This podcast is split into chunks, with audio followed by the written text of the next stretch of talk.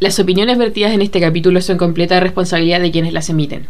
Tenemos el agrado de comentarles que este capítulo es auspiciado por Ruta 9. Hamburguesas, sándwich, los mejores snacks de Punta Arenas. Cuentan con delivery, atención en el local y retiro. Están ubicados en Lautaro Navarro 1087, con atención de lunes a domingo. Síguelos en sus redes sociales como arroba ruta 9 sándwich bar cocina. Las mejores hamburguesas, sándwich y snacks de Punta Arenas. Estás escuchando Para Nada Sutil. ¡Oh, Gloria!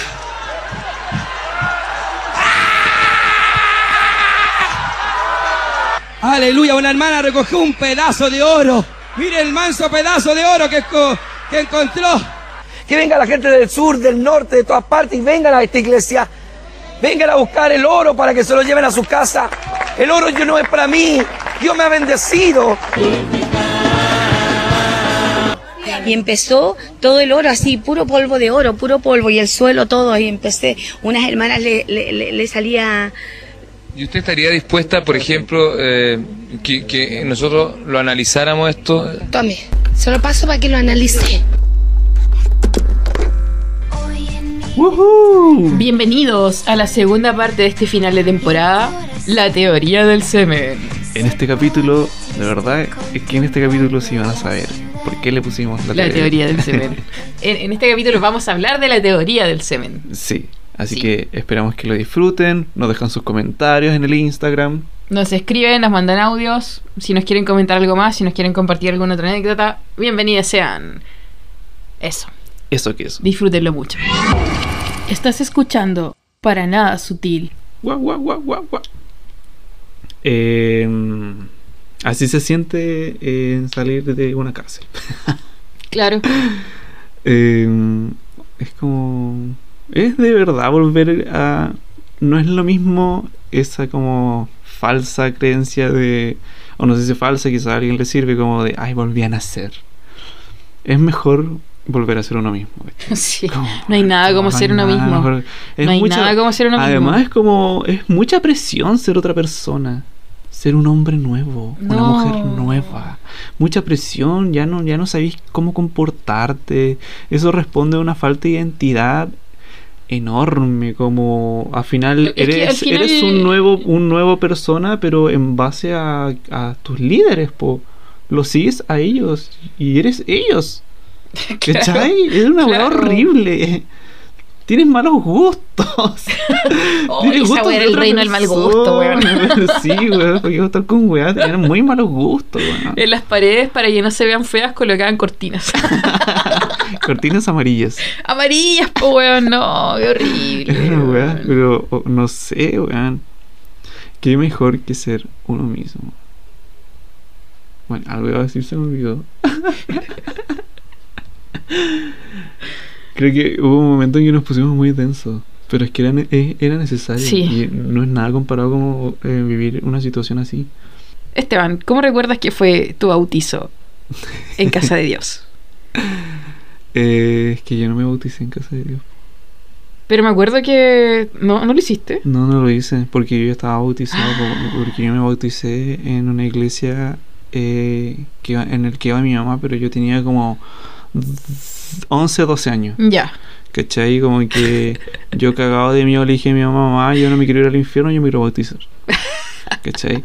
Y entonces como que ahí me bautizaron. Y claro, por ya haber estado bautizado no me aceptaron para que me bautice de nuevo con ellos. Claro. ¿Cachai?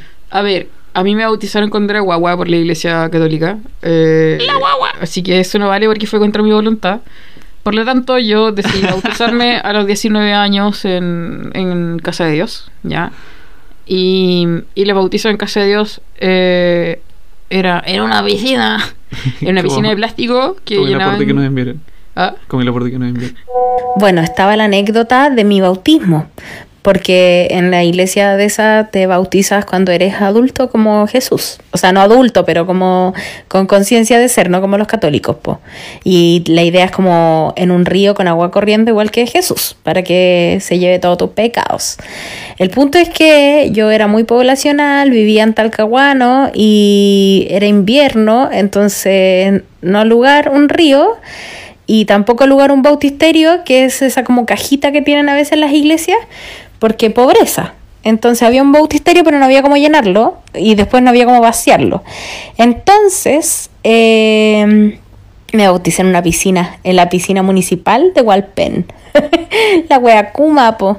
Pero bueno, me bauticé y, y nada, como que después me fui a Viña y en esa iglesia no me querían aceptar mi bautismo porque no fue en agua corriendo. Entonces como que no era consagrado. Estás escuchando para nada sutil. Y en la piscina de plástico separaban dos tipos, ¿cachai? Eh, que te sostenían. eh, Claro, había una silla afuera y una silla adentro una- como para que tú te subieras y, Y te en la bajaras. silla y después te subieras y a la otra silla que estaba dentro de la piscina y bajar ahí. Sí, po. Entonces, cuando tú te metías ahí al agua, eh, era ahí lleno del Espíritu Santo eh, y quedaba ahí tirado en el piso. claro, igual como que había gente como que se hundía. sí, po, estaba de trance. Sí. Estaba de trance y también muchas veces eh, marcado por el... Me están viendo, si no entro en trance, no me van a aceptar. Así que fingiré mi trance y me tiraré. Así. Sí, sí, sí. Nos pasó, lo hicimos. Entonces, eh, así recuerdo mi bautizo, weón. Pero. Y era masivo, era bautizador la wea. Ay, sí. Haciendo fila los culias para bautizarse. Era mucha gente. era mucha gente, sí. ¿Qué otra wea hacían en, en la iglesia? Te ungían con aceite. Claro. Eh, Ay, algo se me está pasando. ¿Tú te acordáis que ¿Qué? A ver, ¿qué? A ver, A ver. recordemos un poco algunas, eh, algunas situaciones, algunos eventos. Por ejemplo, los cultos unidos. Oh, weón, los cultos. Oh, la situación culia cringe, weón. A ver, Perdón. Le- le- voy, a dar, voy a darles mi, mi- mi perspectiva de los cultos unidos como mujer. Esto era un tema, ¿eh? ya. Esto es un tema. Eh, sucede que eh, en estos cultos eh, unidos llegaban todas las iglesias que tenían como una visión parecida a la, a la de nosotros. Ya, la de nosotras. Eh, entonces, em, Qué buena. Nuestra iglesia tenía como esa wea de ser muy exigente con todo el mundo, de una secta muy cerrada, ya. Eh, exigían mucho de ti, ya les comentamos, había que levantarse a las 4 de la mañana, estar orando a esa hora, ya. Entonces, eh, nos creíamos los más bacanes. Nos Eso es lo que pasa, que teníamos el ego a la mierda. el ego era mierda, los mejores instrumentos los tenía nuestra iglesia, los mejores músicos de nuestra Sí, iglesia. esa era la weá, ¿cachai? Como que. Los, los buenos con más iPhone eran de nuestra iglesia. Sí, po, se destacaba esa iglesia porque tenían como instrumentos, como músicos súper seleccionados, que los músicos eran su propio hijo del, del- del pastor, ¿cachai? Pero eran tenían. jóvenes y habían estudiado teoría musical, tenían estudios de teoría musical encima. No sé. Sí, sí. Eh, y eran los secos de los secos. Y Mi, hermana, mi hermana te compré. mata si te escucha decir eso. Lo sé. Ponete, ponete la ya. eh, entonces, eh, primero eso. Ya. Lo otro, como que. A ver, ¿por, por qué digo voy a dar mi perspectiva siendo mujer de los cultos unidos? Porque las chicas eran como, puta, las de casa de Dios somos las más minas. Todas tenemos el pelo teñido, todas Las nos arreglamos, no. Las otras no. Todas usamos perfumes, todas andamos sin zapatillas y con zapatos. Las otras no. Y como que, como que nadie te lo decía así literalmente, pero era como. A ver, de, de esa iglesia. Como. Oye, ¿cachaste que esa mina tiene el pelo sucio? A ver, ¿qué de esa iglesia? Sí, po. Entonces, ¿qué pasaba? También Qué esta weá era un antro, un antro de, de personas que buscaban pareja canuta. Claro. Por lo tanto, pasarse por, por estos pasillos que se forman entre los asientos, ¿cachai? De, de un Sí, culto sí. unido, era conche tu madre, tú sabes que esa weá era una pasarela.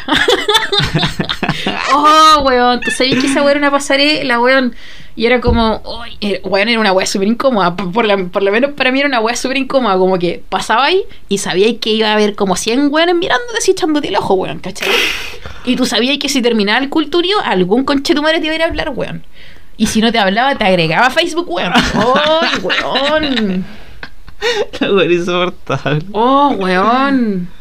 Pero ahí empezaron las rivalidades como, ah, pero si se hicieron pareja, ustedes se vienen para mi iglesia de acá. No, es que la otra igual quería que se vaya para allá. Sí, pues así como que, sí, pues si tú te hacías ahí como, ni siquiera pareja, sino como amigue de una persona de otra congregación, era la pelea. Así como, Claro. no, es que tú no te puedes ir de esta congregación, se tiene que venir él. Claro, una. Y era él la lucha misma de.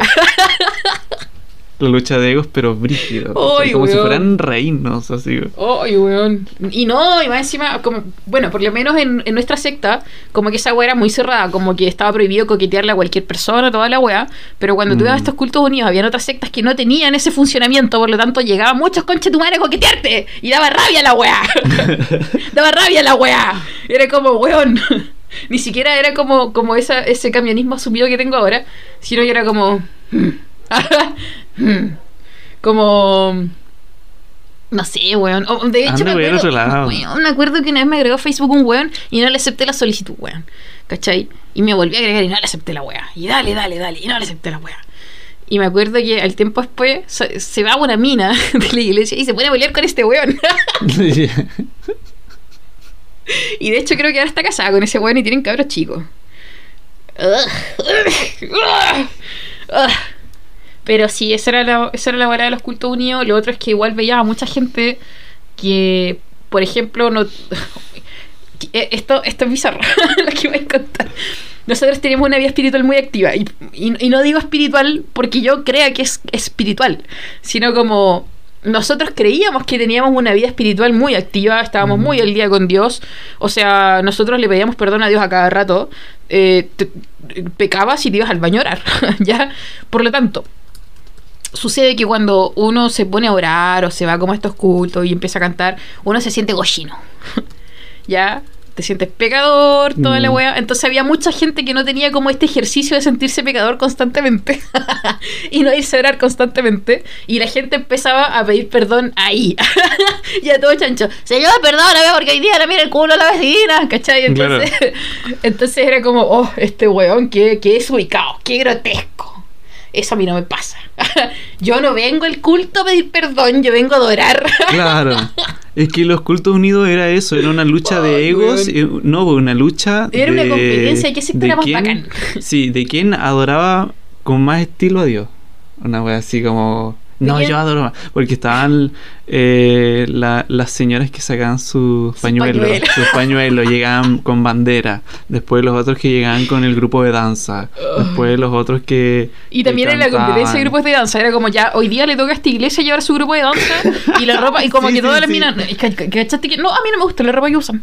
a mí no me gustó, o no, no sé si tú te acuerdas, que había como un grupo de danza de una iglesia, no me acuerdo cuál era, que las minas hacían un tomate, pero el tomate culiao pegado a la nuca. Y, Sí, y como sí, que bailaban sí. como con una túnica, weón, que la weón no le ve ni las patas.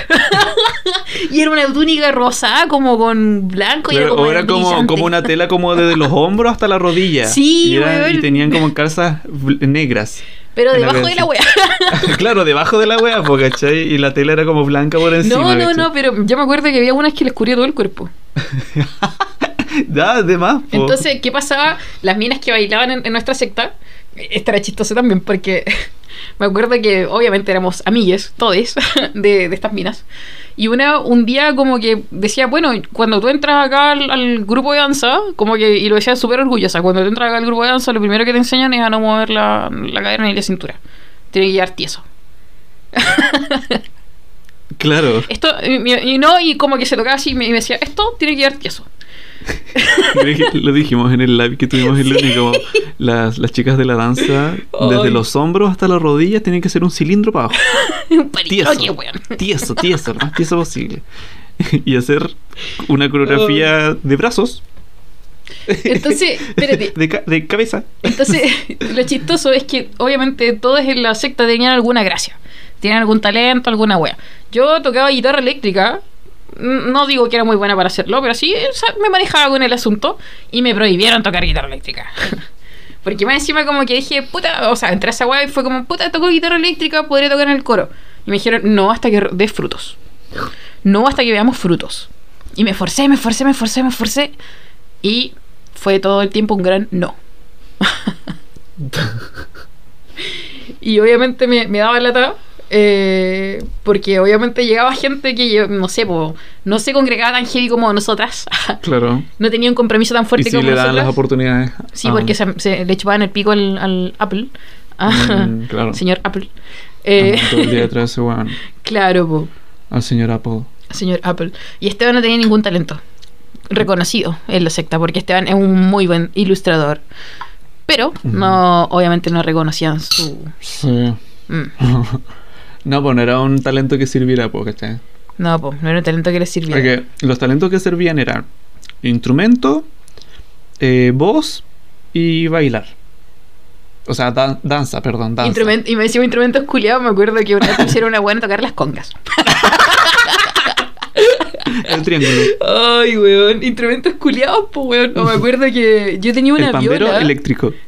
No, nadie tocaba pandero en nuestra. Estábamos- estoy viendo, Pero- teníamos esa talla como de, oh, yo sé tocar pandero eléctrico. Tengo una pedalera para mi pandero. Un pandero con distorsión.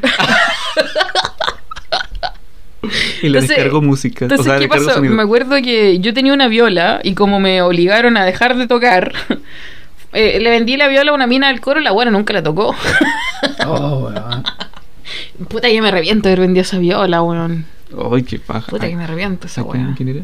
Puta, me encima la buena más penca. La buena penca, secta, weón. weón. La buena penca, weón. Oh, weón.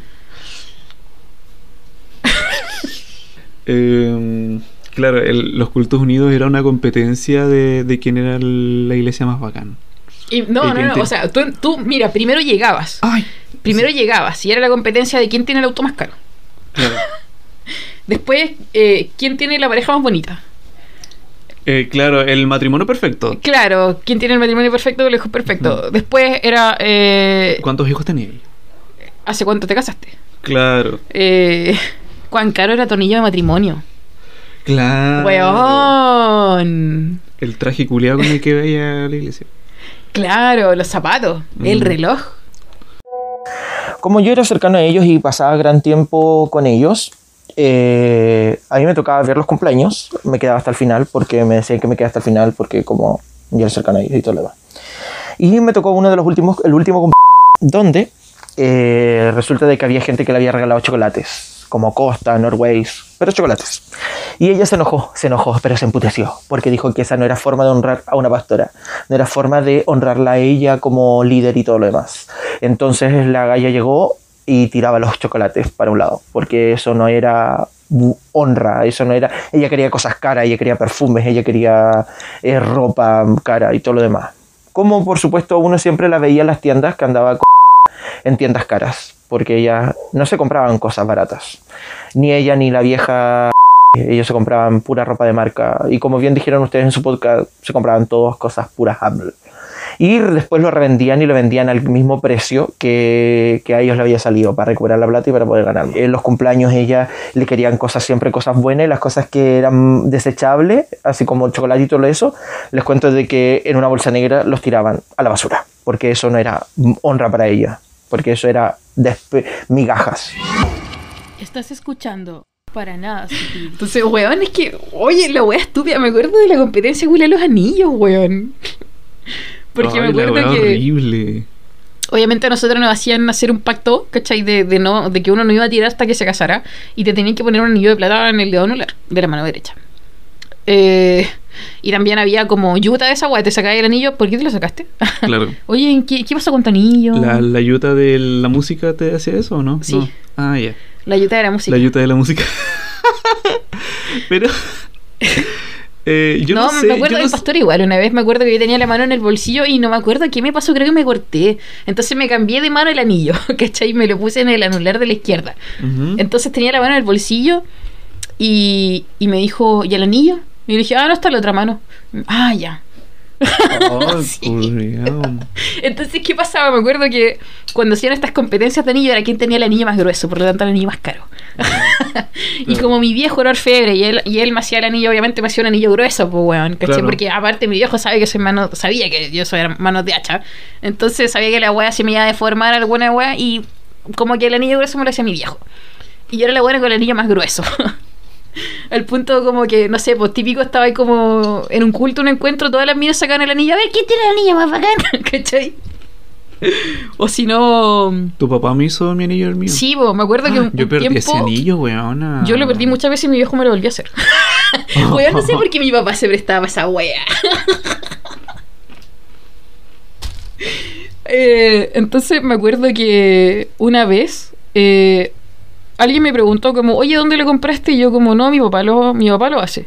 Y de ahí en adelante mi viejo empezó a hacerle los anillos a todos los buenos de la iglesia, pues, weón. Incluso los anillos de matrimonio, pues, weón. ¿Cachai? Porque mi papá hacía anillos bacanes, pues, weón. Le llaman Sí, po. bacanes, pues. Y eran gruesos, pues.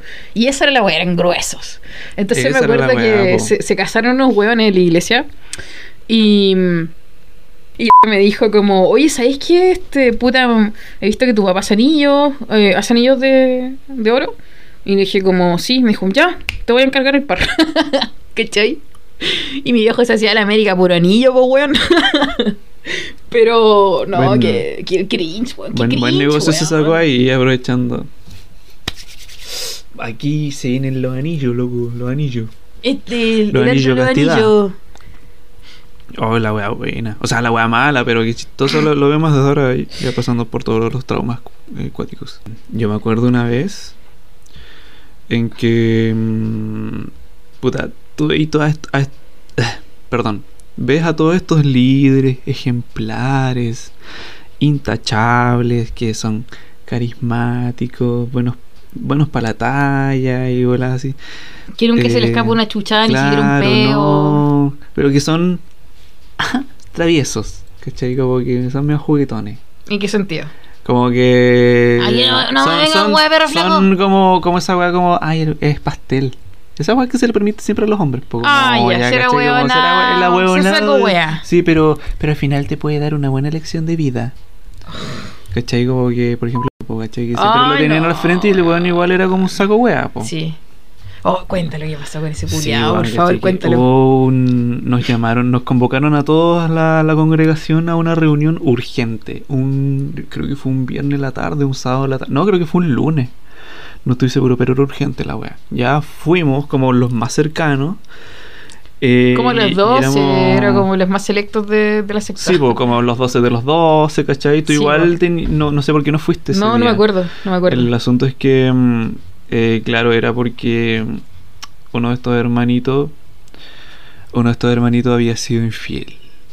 Le había sido infiel a su esposa. Y era uno de los doce del pastor.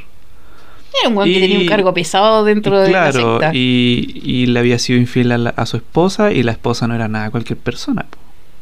La esposa era hija de otro pastor de otra congregación. que ella eh, dejó de ir a la iglesia de su papá para estar con él en la iglesia de... En la secta que estábamos la secta nosotros. que estábamos nosotros, ¿cachai? Y quedó la mansa cagada, po. La mansa cagada porque mm, eh, estábamos todos, empezó como todo un tono muy raro, como hablando Pitido. hablando el pastor, ¿cachai? Y, y de repente veíamos como al, al, al hermanito que no, estaba llorando, po, ¿cachai? El- Este líder ejemplar estaba pero mal así. Y, y hablando como preparándonos para algo, ¿cachai? No, Preparándonos encima para el un, discurso un este tollo. weón- el discurso este weón era, era igual como yo amo a mi señora. Entonces, eh, claro, nos estaban preparando para un- una habladuría más adelante, mucho más densa. Y, y al final creo que no pudo hablar en todo el rato porque está llorando tanto que no le salía la voz. Y al final el pastor tuvo que hablar por él. Y él dijo como que él había cometido infidelidad, adulterio Adulterio. adulterio eh, con, con, al- con, con una, mu- con otra mujer, ¿cachai? Le había sido infiel a su esposa. Obviamente no lo contó con estas palabras, fue como mucho más denso y más largo. Y todos quedamos para la cagada, así como, ¿qué onda? Y al final, ¿sabes lo que pasó? Que todos hicieron una fila y lo fueron a abrazar. Conche tu madre. Es como, te perdonamos. ¿Cachai? Conche tu madre. Fueron ¿Y a cero abrazar. contención para su señora? Bueno, fue- fueron como a abrazar- abrazarlo a él y a la señora que estaba sentada ahí en una silla, adelante. Y abrazarla a ella así, pero yo, yo creo que la humillación la pasó más ella. Sí, weón, Más que el weón. sí. Esa weá fue súper fuerte, weón. Bueno, yo me lo perdí. Bueno, y tú te lo me perdiste. lo perdí, sí. weón, me lo perdí. Y yo te lo conté como después, como de- cuando yo me salí. Sí, o como hace poco me lo contaste, hace Sí. poco. Fue como, ¿qué? ¿Le pasó eso a él? A uno de los líderes del pastor. Y como, sí, pues, weón. Y claro, y después sabíamos que este weón ya era súper así como ya a la chuña. El pico a la chuña era. Pichula loca, weón. pichula loca. Sí. Oh. después se había metido con otra hermana. Y weón, ya, cero respeto por su familia, weón. O sea, Ay. puta, si te casáis tan joven y querías huevear, puta, pero primero huevea y después eh, piensa en familia, no sé, porque Vive lo que tengas que vivir Weón. antes de, de- de dañar un compromiso tan heavy que es como eh, ser papá, ser esposo, ser eh, líder de tu pastor, ser pastor también, como que tu esposa se vaya contigo a tu iglesia, ¿cachai? Como hay que muchas cosas que... Me está acordando una wea. Soy Kisiwala y estás escuchando Para Nada Sutil. ¿Qué te estás acordando? Cuando recién entré a la secta, igual había un weón que fue al encuentro conmigo. Ya. Y me acuerdo que el weón me llevaba chocolate de regalo. Y creo Chocolate. que ese weón, yo, o sea, como que ese weón dejó de ir un día para atrás y como, pa. ¿Cachai? Como, pa. Y Ya. como que yo ni siquiera me calenté la cabeza, como que tampoco pregunté como, ay, qué guay le pasó a este weón, nada, ¿cachai? Pero después, como de tres años en esa secta, me enteré que al weón le, le marcaron los puntos, como, ¿por qué le, le- ¿por qué le regalas chocolates? ¿cachai? Y después de esa weá, el weón se fue. La wea, po. No, no es para menos tampoco, ¿cachai? Es que a las, per- a las la weá, weón! Oh, qué Es que claro que a las primeras personas no les podía hacer eso, pues no nos podía confrontar, pues, ¿cachai? Porque se van. Es a los que, que ya depende, lleva más po, tiempo- depende, po. Aunque ya Depende. lleva más tiempo, yo creo que las confrontan más. Pero el po, weón tampoco se me hacía lindo, como que el weón. Claro. Como, y tampoco era como que tuviéramos mucha comunicación o nos lleváramos muy bien. Como que el weón, hola, te traje un chocolate. Entonces Mm. era como. Ah, no, yo, yo, yo, yo- yo llegaba con el chocolate y le decía a la que era mi líder, ¿qué chocolate? Y era como, ay, sí, qué rico. Y yo, no, me lo regaló.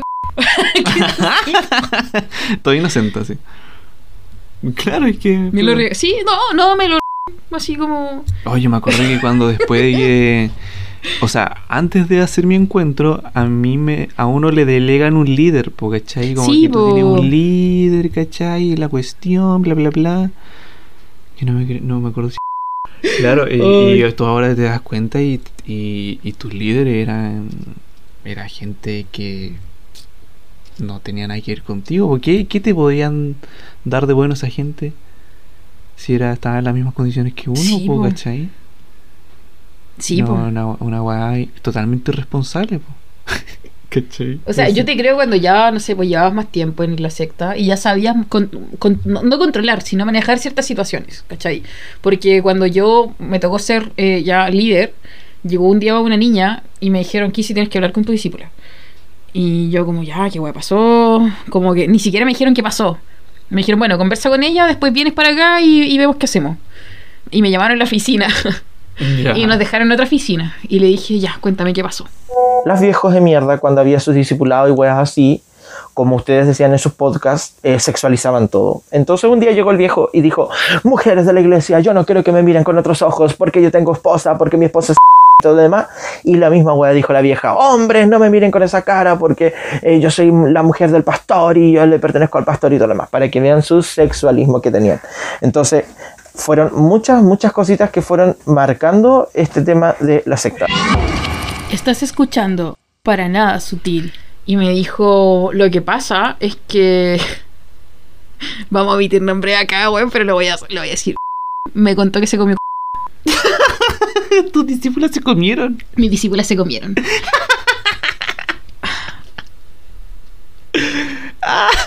Qué juega más buena, así como que. Y me llamaron en la de- oficina. Y- La dejaba y de ver y la buena aprovechando de agarrarse, así como- Se daba vuelta para ir a buscar un vaso de agua al baño. y, y están todas con después. Ay, la juventud.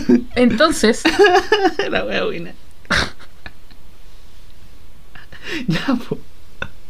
Ya, entonces tú tuviste que confrontarlas a las dos o por separado. no fue la que habló. Ah, chucha, ya.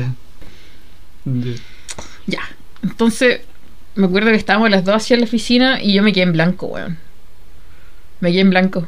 Claro, porque tampoco tenía herramienta para enfrentar una Tampoco situación tienes herramientas así. para enfrentar una situación así, en un Es círculo completamente terrible. homofóbico donde se espera que tú tengas una actitud homofóbica. Claro. Lesbofóbica. Claro, donde Tú- tú, donde tú- tú eres, donde tú eres la lesbiana rehabilitada de esta secta claro. y te, Tienes que y te toca esta situación que tiene que- y tienes que comportarte de manera lesbofóbica. Claro. Es que igual te pasó a ti un poco, ¿no? Tuviste como una líder que igual, ahora viéndolo claramente, igual no. No sé. sí, sí, No sé. sí. Por ahí va la cosa. Pero Se repite el ciclo. se repite el ciclo. Entonces, ya. Yo me quedé en blanco, te lo juro. Y, y me acuerdo que ella llegó y me lo comentó como, es que sabes que yo, yo ya no puedo más con esto, no puedo más con este peso, eh, y quiero ser libre de esto. Y, y yo en todo momento estaba como... "Ujú, ujú, ujú, ujú". ¿Cachai? No sabía qué voy a hacer, weón. o sea, obviamente, eh, aparte que estas niñas llevaban poco tiempo en la iglesia, ¿cachai? Ya. Eh, y eran chicas, pues eran más chicas que yo. Entonces Claro. yo estaba como... ujú. Ah, yo igual tenía como discípulos, pero eran como de mi edad. Sí, po. Y, y pasó algo parecido, pero me los agarré yo. Ah, de Entonces no, ya, mentira. eh, le dije como... mm, Ya, eh, espérame cinco minutos, voy a hablar con... Y vengo. Y fui a la oficina y le dije, eh, ya me lo dijo todo. Me dijo, liberación, Liberación. liberación, Liberación. Liberación. Ahora ya. liberación. ahora ya. Sí, no esperes más. Fui a la oficina porque en ese tiempo todavía estaban allí en Centeno. El viejo me empezó a hablar, a tirar mierda, que esto que es lo otro, que la homosexualidad, que es un espíritu de lujuria y, todo lo demás. Y me decía, eh, porque para que vean lo, lo, lo ¿cómo se llama? Los manipuladores que eran, fueron siempre estos hueones, es que el diablo te quiere ganar, de que tú eh, no, no creo que te quiera, quieras vivir lo mismo que pasó, de lo ganó el homosexualismo y todo lo demás, los espíritus y todo lo demás. Entonces, eh, yo le dije, yo le dije, bueno, yo soy homosexual, no tengo ningún problema de decirlo, y él me dijo, sí, porque, bueno, igual yo te puedo comprender, porque resulta que yo cuando era niño un tío intentó abusar de mí, entonces yo siento como quizás tú te debes sentir y todo lo demás, porque seguramente tú fuiste abusado y todo el hueveo. Y yo, cri, cri, cri, no, a mí nunca nadie me abusó, yo siempre desde pequeño supe quién era, y no fue gran problema para mí, y gracias a Dios para mi familia tampoco, así que me daba igual y que tenemos que hacerte liberación y la hueva, bueno, ¿saben qué? Dejé que me hagan su famosa liberación, dejé que me pongan las manos, dejé que me, que me dijeran huevas y todo lo demás, y me despedí y me fui y nunca más volví. Soy Esteban Cárdenas y estás escuchando Para Nada. Al final del- de este capítulo vamos a hacer liberación. Para que a todos los que están escuchando eh, sean libres. Liberación. Entonces, como que fui mentalizada como ya, voy a ir a hacer la liberación. Abrí la puerta de la oficina y me encuentro con una poza de vómito. Oh, no, no, ya. y me dice, me liberé sola. Fui libre sola. Concha Y me dijo, oré, dije, "M- mira, mientras tú te fuiste, oré, dije, Señor, yo quiero ser libre de esto. Eh, y le pedí que por favor me hiciera libre y fui libre y vomité. Soy libre. No había dudas que había sido libre. Oh, Y fue como, ya, vamos a buscar un trapo. limpiamos este vómito. Vamos a buscar un trapo. Ay. La wea buena. Y después me tocó hablar con la otra niña. y lo mismo. Eh, liberación. Liberación. Pero esa niña no vomitó, solamente le salieron arcadas. Oh, no. Eh, Ay, qué violento todo, weón. Sí, qué violento todo, weón. Qué violento todo, pero sí. Ay, bueno, pero Esteban también ten- tuvo un par de discípulos. Sí. Y uno de estos discípulos era un, un cabro igual de nuestra edad, teníamos cuánto, como 20 años. Yo no sé y quién este la cabro se había comprado un auto y O estaba sea, contento ¿qué- porque qué se había comprado un auto. eh, de dar la pasada Entonces, peor, como sí, que como un día salimos de un culto de los jóvenes chicos, los y estaba adultos, contento con su auto nuevo los- los y dijo, cabros, los llevo, los yo paso a dejar. que- los adultos Sí, y cuando subimos al auto estaba pasado hierba. Sí, sobre todo las adultas. Claro, estaban mis dos discípulos, porque, nos fue a dejar, creo. Toda la culpa Y tú te bajaste del auto De y cualquier tuve cosa que pasara, No, fue como, como que tú me pegaste la pura mirada. Tenías que hacerte cargo de tu Y con Esteban ya nos conocemos tanto que nos pegamos la pura mirada y ya sabemos lo Y que nos queremos decir. Ay, sí. Y- y- Entonces y este si me pegó la pura mirada y bueno, a ver, me voy a la responsabilidad a- espiritual de tu esposo, pero, si tu esposo era Sí, un buen en este momento la weá, ponerme la peluca de payaso eh, porque tuve que tu responsabilidad era hierro. orar para que y tu yo te esposo eh, y te un veía como movían las manos. Veía las manos y se y comprometiera con, la secta eh, Y me para acuerdo que después del auto y me dijo, su diezmo. por favor, no le digas a nadie lo que acaba de Eh, pasar. Todo ese tipo Y de cosas. como, "Mm, bueno. Entonces, eh, toda la culpa era de las mujeres. Y más encima te Ya. dije por el olor a cilantro, si, ¿cierto? si el hijo cometió un error, si el hijo le salió homosexual, era culpa de la mujer. Mm. Es que éramos Sí, graves, po. Éramos graves. Eh, acuerdo por el, por el olor a cilantro. En ¿cierto? este retiro de puras mujeres, el de la Jezabel's, La ve. Las ratas de Jezabel.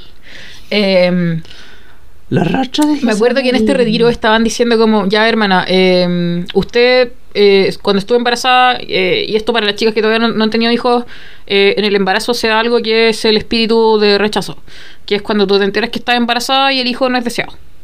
Y dices, no quiero esta guagua. Ya. Y es, cuando lo trataste de abortar, cuando lo quisiste abortar, entonces esa guagua ya nace con un espíritu de rechazo. Inmediatamente nace con un espíritu de rechazo. Y, y decía, ¿y si tú no lo rechazaste? Si usted, si usted no rechazó su guagua, es probable que sus generaciones anteriores sí hayan, le hayan heredado el espíritu de rechazo. Por lo tanto, si su guagua nace con el cordón umbilical en el cuello, tiene- trae el espíritu de rechazo. Eh, si su guagua llora mucho, tiene un espíritu de rechazo. Eh, si su guagua tiene problemas y, y tiene que llevarla al centro de rehabilitación porque de repente los reflejos no le funcionan, etcétera, Claro. tiene un espíritu de rechazo. El, claro. Es su culpa. Por lo tanto, esa guagua tiene que ser libre, porque por culpa de usted ahora tiene un demonio. Bueno, sí, de mucha carga. Sí, bueno, tienes weón. razón, weón. Creo que ese es el grupo que la pasa más mal dentro de una secta. Uy, me acuerdo que una vez la hija del pastor Estaba dando un. Tu cara. Es que bueno, está sabrosísimo. es sabrosísimo. Me acuerdo que una vez la hija del pastor estaba dando un sermón en un culto de jóvenes. Y ella siempre era muy dulce cuando entregaba como algún tema. Ay, sí. ¿Ya? Eh, pero este tema lo hizo como sin, sin pelo en la lengua, ¿ya? Sin pelo en la lengua y de una forma incluso muy violenta, ¿ya?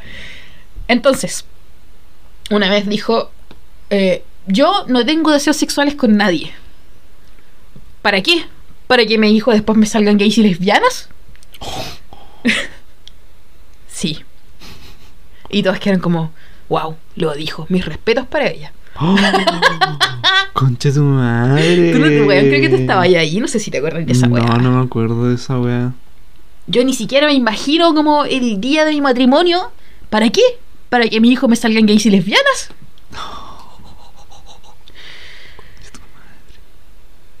La wea acuática. Sí. Bueno, esa es la mejor wea que te puede pasar, pues.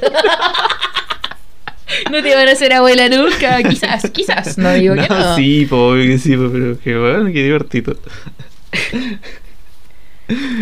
Los huevones. A lo que le tienen miedo, ¿cachai? Como que le han dado tanta mm, como poder a la homosexualidad de embarrarle las vidas, weón, que no sé, weón, es como es un miedo irracional, pero Ay. a otro nivel, weón. Kissy y tus discípulas se comieron. no, Kissy, eh, habla con tu discípula, está en la oficina acá. eh, cuando termine de hablar con ella, me cuentas. Ay.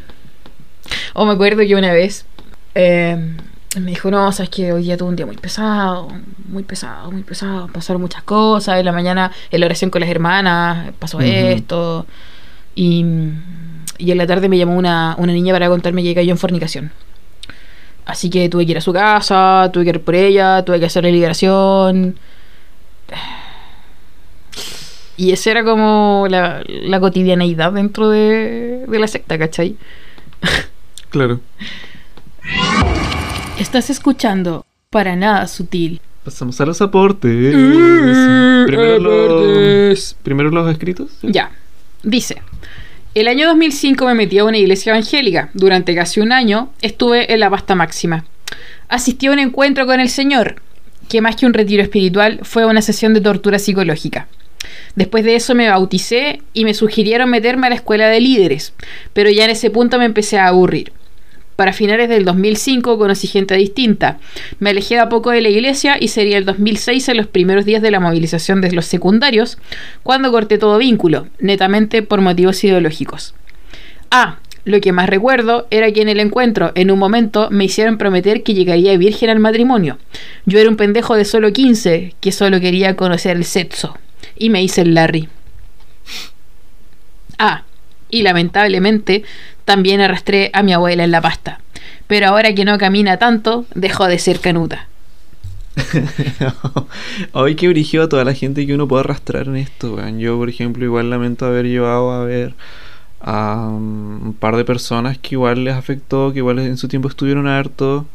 Eh, una, una persona se quedó, ¿cachai? Que era mi amiga. Sí, po. Y es full como pastor para aquí, pastor para allá, bla, bla, bla. Y bueno, y otra amiga salió, ¿cachai? Ya está en lo suyo. Pero es como... Tú no sabes hasta cuántas personas puedes afectar con, con esa decisión. Claro. ¿cachai? Es como ju- jugar igual un poco con los sentimientos de esa persona y de la familia de esa persona, ¿cachai? Claro. Sí. Ya. Eh... uh, uh.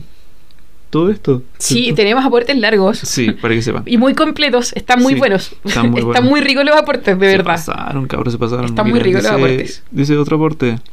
No sé exactamente si los evangélicos sean considerados secta, pero acá en PUC son brígidos o al menos los de la iglesia de la Rasuris. Sí, la son Esos son pentecostales, o sea, son de esta rama que les comentábamos es que, yo son no sé muy si conservadores. lo- ah, claro, porque es que también ahí está esto de Pared de Sufrir. Los Pared de Sufrir también están ahí en Rasuris. Es Igual que hay varias como- iglesias de la Sí, sí, Rasurí. sí. Eh, pasé casi toda mi infancia asistiendo a esa iglesia con mi abuela. Eh, entre paréntesis, más por, con, eh, por conveniencia, que por otra cosa, porque ella se rajaba con chacareros, que hacía una señora de la iglesia después de cada culto, o su escuelita dominical, o la escuelita dominical. Bueno, la cosa es que entre ver hermanos que se desmayaba o que eran poseídos por el Espíritu Divino, una vez en la escuela dominical, nos estaban enseñando a los más pequeños la importancia de no fumar. Nos mostraban un video de una autopsia real a un cuerpo que falleció por cáncer pulmonar.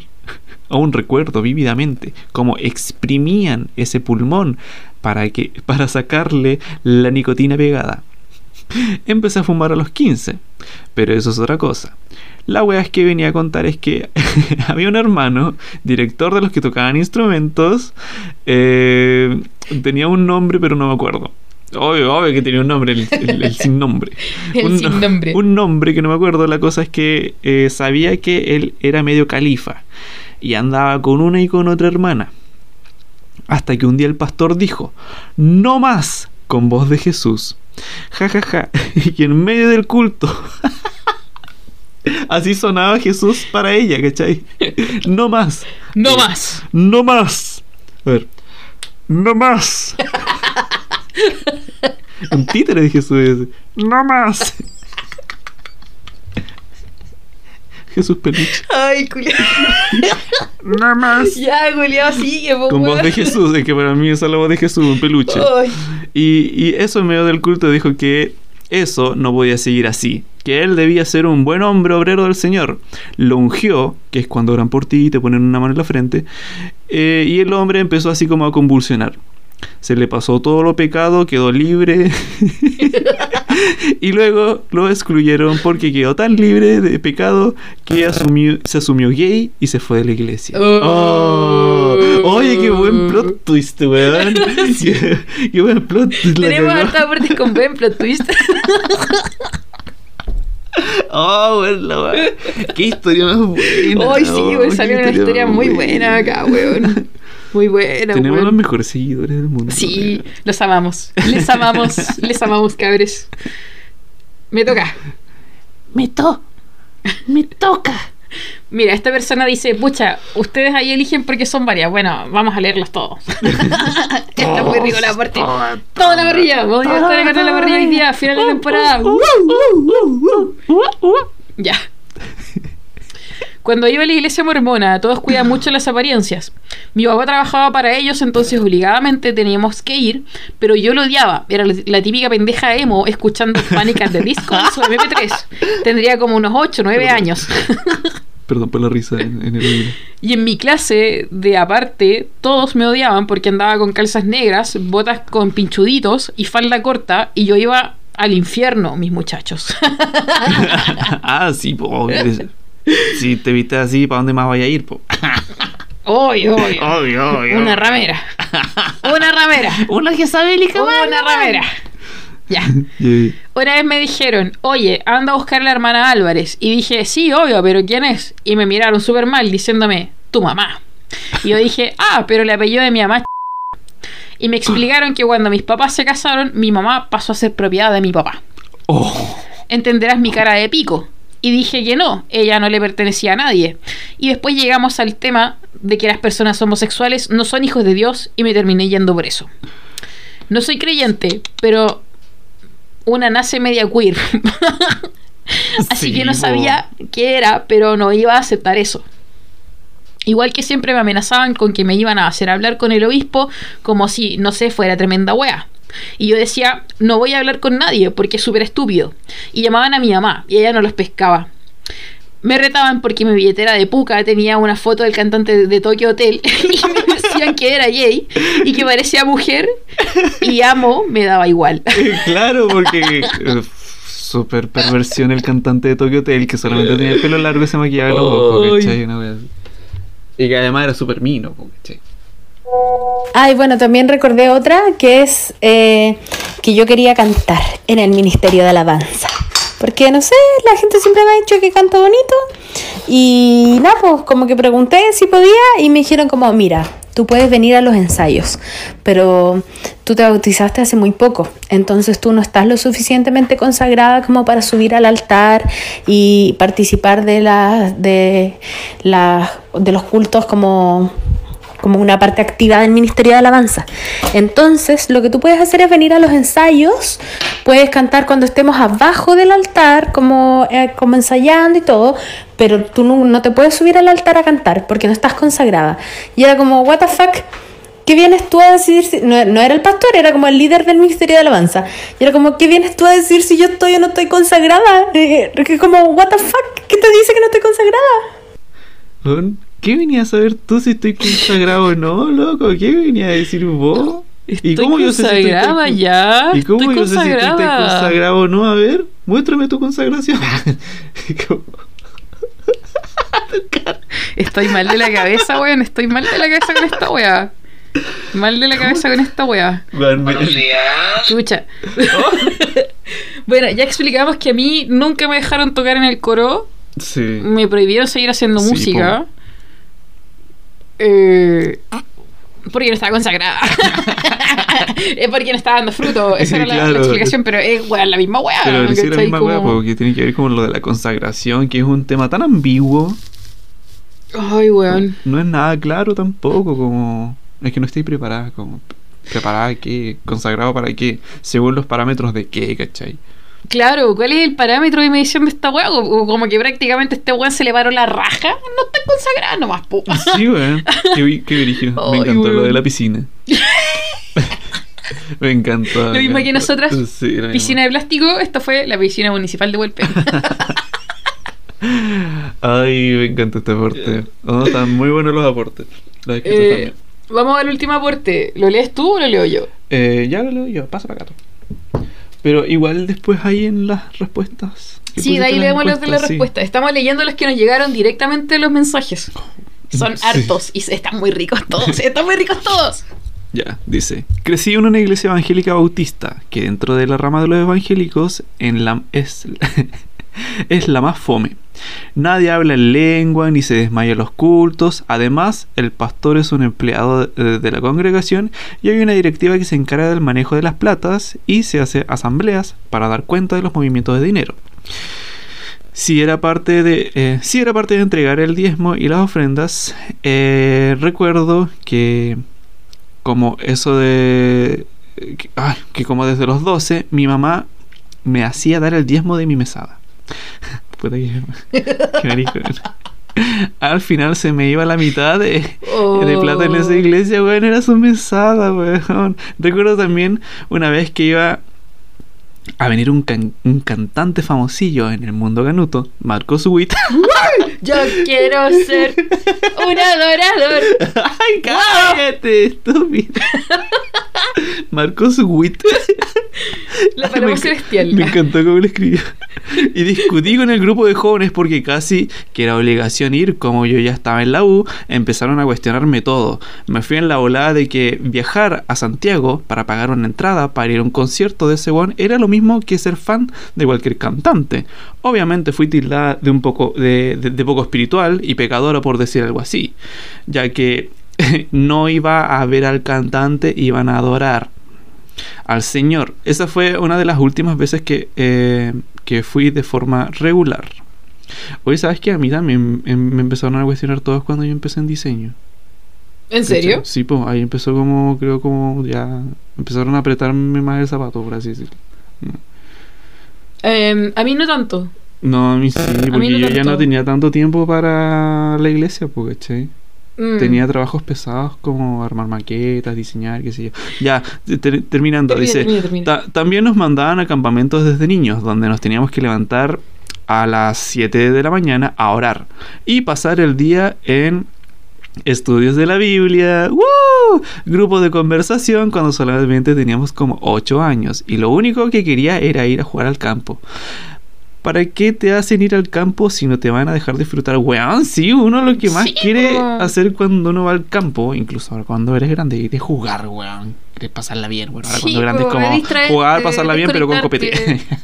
¿Cachai? Pero, weón, cuando me llevaban al campo cuando chico era lo mejor, weón. Sí, era mí mejor, weón.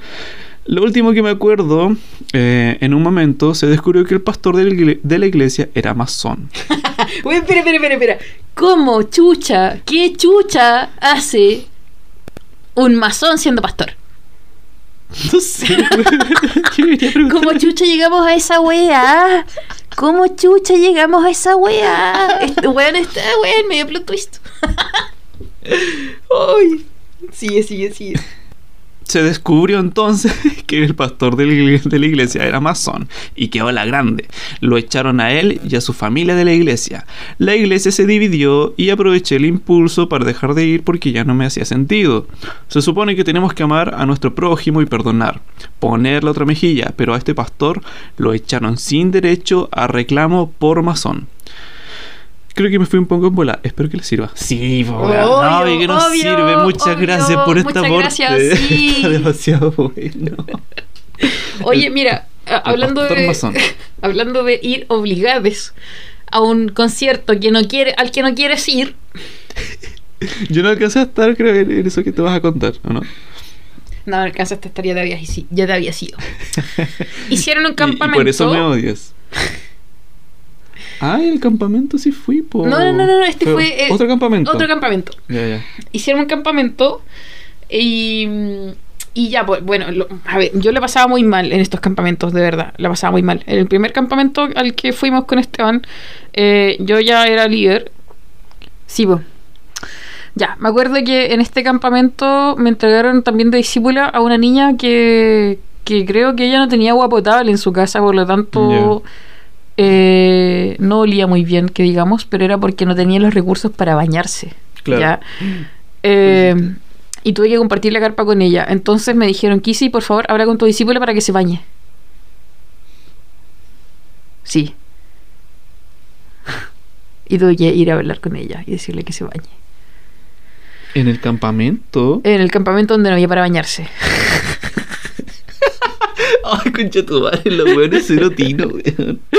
Ay. Encima te mandaban a ti a hacer la Y weá. más encima me acuerdo que, más- bueno, tú no podías, te- obviamente siendo canuta, nunca tuve un- una actitud de violencia física con nadie, ¿ya? El problema es que cuando yo estoy durmiendo y me despiertan bruscamente, sí tengo actitudes violentas, yo como la, como no sé si es una actitud inconsciente, qué wea, pero como que me despier- me puedo despertar así como pum, sonámbula teniendo una actitud muy violenta. Entonces, ¿qué pasó? En este campamento me acuerdo que no, puta, no había podido dormir el día anterior porque ten- teníamos que trabajar para el campamento, organizar las weas, todo el tema, correr de aquí para allá, comprar las cosas, llevar weas para, para donde sea en el campamento, todo. Estaba muy cansada, quería puro dormir. Teníamos como tres horas para dormir, nada, como Claro, siempre. sí. Y, y en eso me desperté porque unas chicas se pusieron a cantar en la carpa de al lado.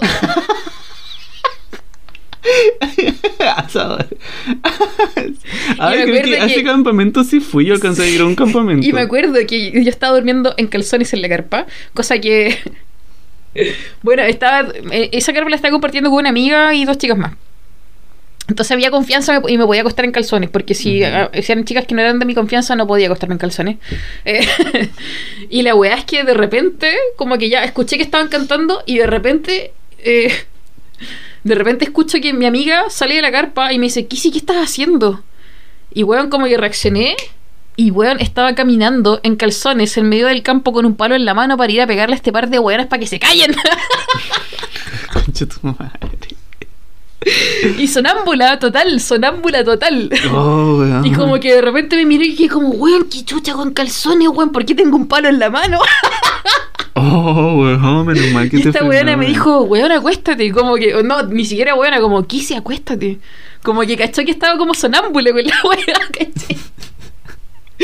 Y me decía, vamos a acostarnos, ¿cachai? Vamos a acostarnos y la weá, te, te voy a pasar de frío, ¿cachai? Como para la cagada, más encima hacía caleta de Oh, frío. weón. Entonces, no, y, y más encima, me acuerdo que una de estas niñas se despertó y decía, oye, que hace frío.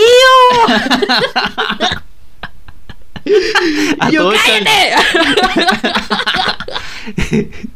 Oye, que hace frío. Oye, que hace frío. Y lo hacía todo chancho, así como. Y lo decía todo chancho, pues. Y no, yo le grité, cállate. Y silencio. Silencio. Porque yo era la líder. cállate. Y me acuerdo que al otro lado de, de- de este terreno estaban las carpas de los hombres y escuchaba que gritaban toda la puta noche, weón. Weón, así a mí esa vez me tocaron unos pendejos que se gritaban de carpa a carpa, weón. Ahora, weón, insoportable, weón. Y bueno, a todo esto me acuerdo que el, al siguiente campamento Esteban ya se había ido eh, y trajeron a un grupo de reggaetón cristiano que era de la fe. Así se llama la buena, de la fe. Que son familiares de. Sí, son familiares de los dueños de la secta. Eh, y me acuerdo que la entrada al campamento, o tenías que pagar obviamente por el campamento, pero te, te cobran como 5 lucas más para ver a De la Fe. No, ¿en serio tiene que pagar 5 lucas más? Sí. Y me acuerdo que yo dije, pero yo no quiero ver a De la Fe, a mí no me gusta De la Fe. No, es que está la wea. Así como que el total del campamento incluye la entrada de la fe y vaya a tener que ir a ver a De la Fe. Y me obligaron a ir a ver un- unos reggaetoneros culiados. Ay, weón. Ay, weón. Los odié, los odié, los odié. Así que vayan al Instagram de De La Fe. Reggaetonero conchetumare, los de Paraná Sutil los odian. Los de Paraná Sutil, es terrible que le odien. Ay, sí. Le obligan a pagar por, por un concierto. Al un no ir. Y weón, y tienen Un el descaro de decirle no concierto. quería ir. Tienen el descaro de decirle Sí, po, concierto. era como que los güeyes se pusieron a cantar así en el campo y les pusieron unos parlantes. Ese era el concierto. Sí, po.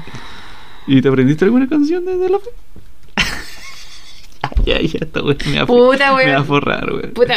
No, no, no, no, no es, no es que te quieras forrar por esto, es que sí, me aprendí la melodía de una de esas weas de tanto que colocaban esa mierda, weón. Pero no la voy a reproducir, weón, porque me no. odio si lo hago. Me odio cuando me acuerdo de esta canción. Así que, bueno. Eso. Eso ha sido. Eso ha sido todo por hoy Eso ha día. sido. Vamos a leer los, vamos a leer los aportes de, de los Ah, stickers. sí. Respondieron al- algunas personas ahí, pero algunos se, se ampliaron en los comentarios que acabamos de leer. Ya. La pregunta era la siguiente. En nuestra historia de Instagram colocamos. Cuéntanos tu historia en alguna secta. Y las respuestas fueron las siguientes. Partes tú, parte yo. Dice, estoy en una y no me había dado cuenta, hasta las fundaciones tienen, pueden ser sectas. Sí. Dice, hasta las fundaciones pueden ser sectas o mafias. Weón, Sí. esas weas acuáticas son, más, son muy peligrosas esas weas, weón. Sí. Sí, lo mismo. O sea, siempre que cuando ustedes se den cuenta que están en algo como muy cerrado, donde hay una ideología muy cerrada, muy inflexible y donde también hay muchos secretos, por favor, escapen. Corran de ahí. Es que, es que yo digo, es que hay manipulación en todos lados, weón. Cuática esa weón. ¿Sigo? Sí. Solo diré, si lees Iglesia Bíblica Bautista, ¡Get out! ¡Ah! Get out. Get out. Ah, leía muy mal.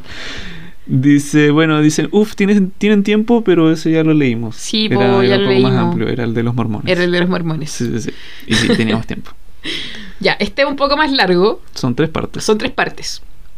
Dice. mm, a ver. Soy una vieja con esta web celular. Ya. Dice uno y después dos y después viene el tres. Uno, la forma en que reclutaba Servicio País hace años era medio sectario. Me reclutó un compa de INACAP, tenía muy vendida la pomada y le pregunté más detalle.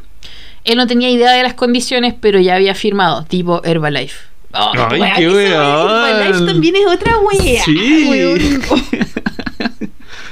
Ya han salido varias otras weas más como Herbalife, no sé.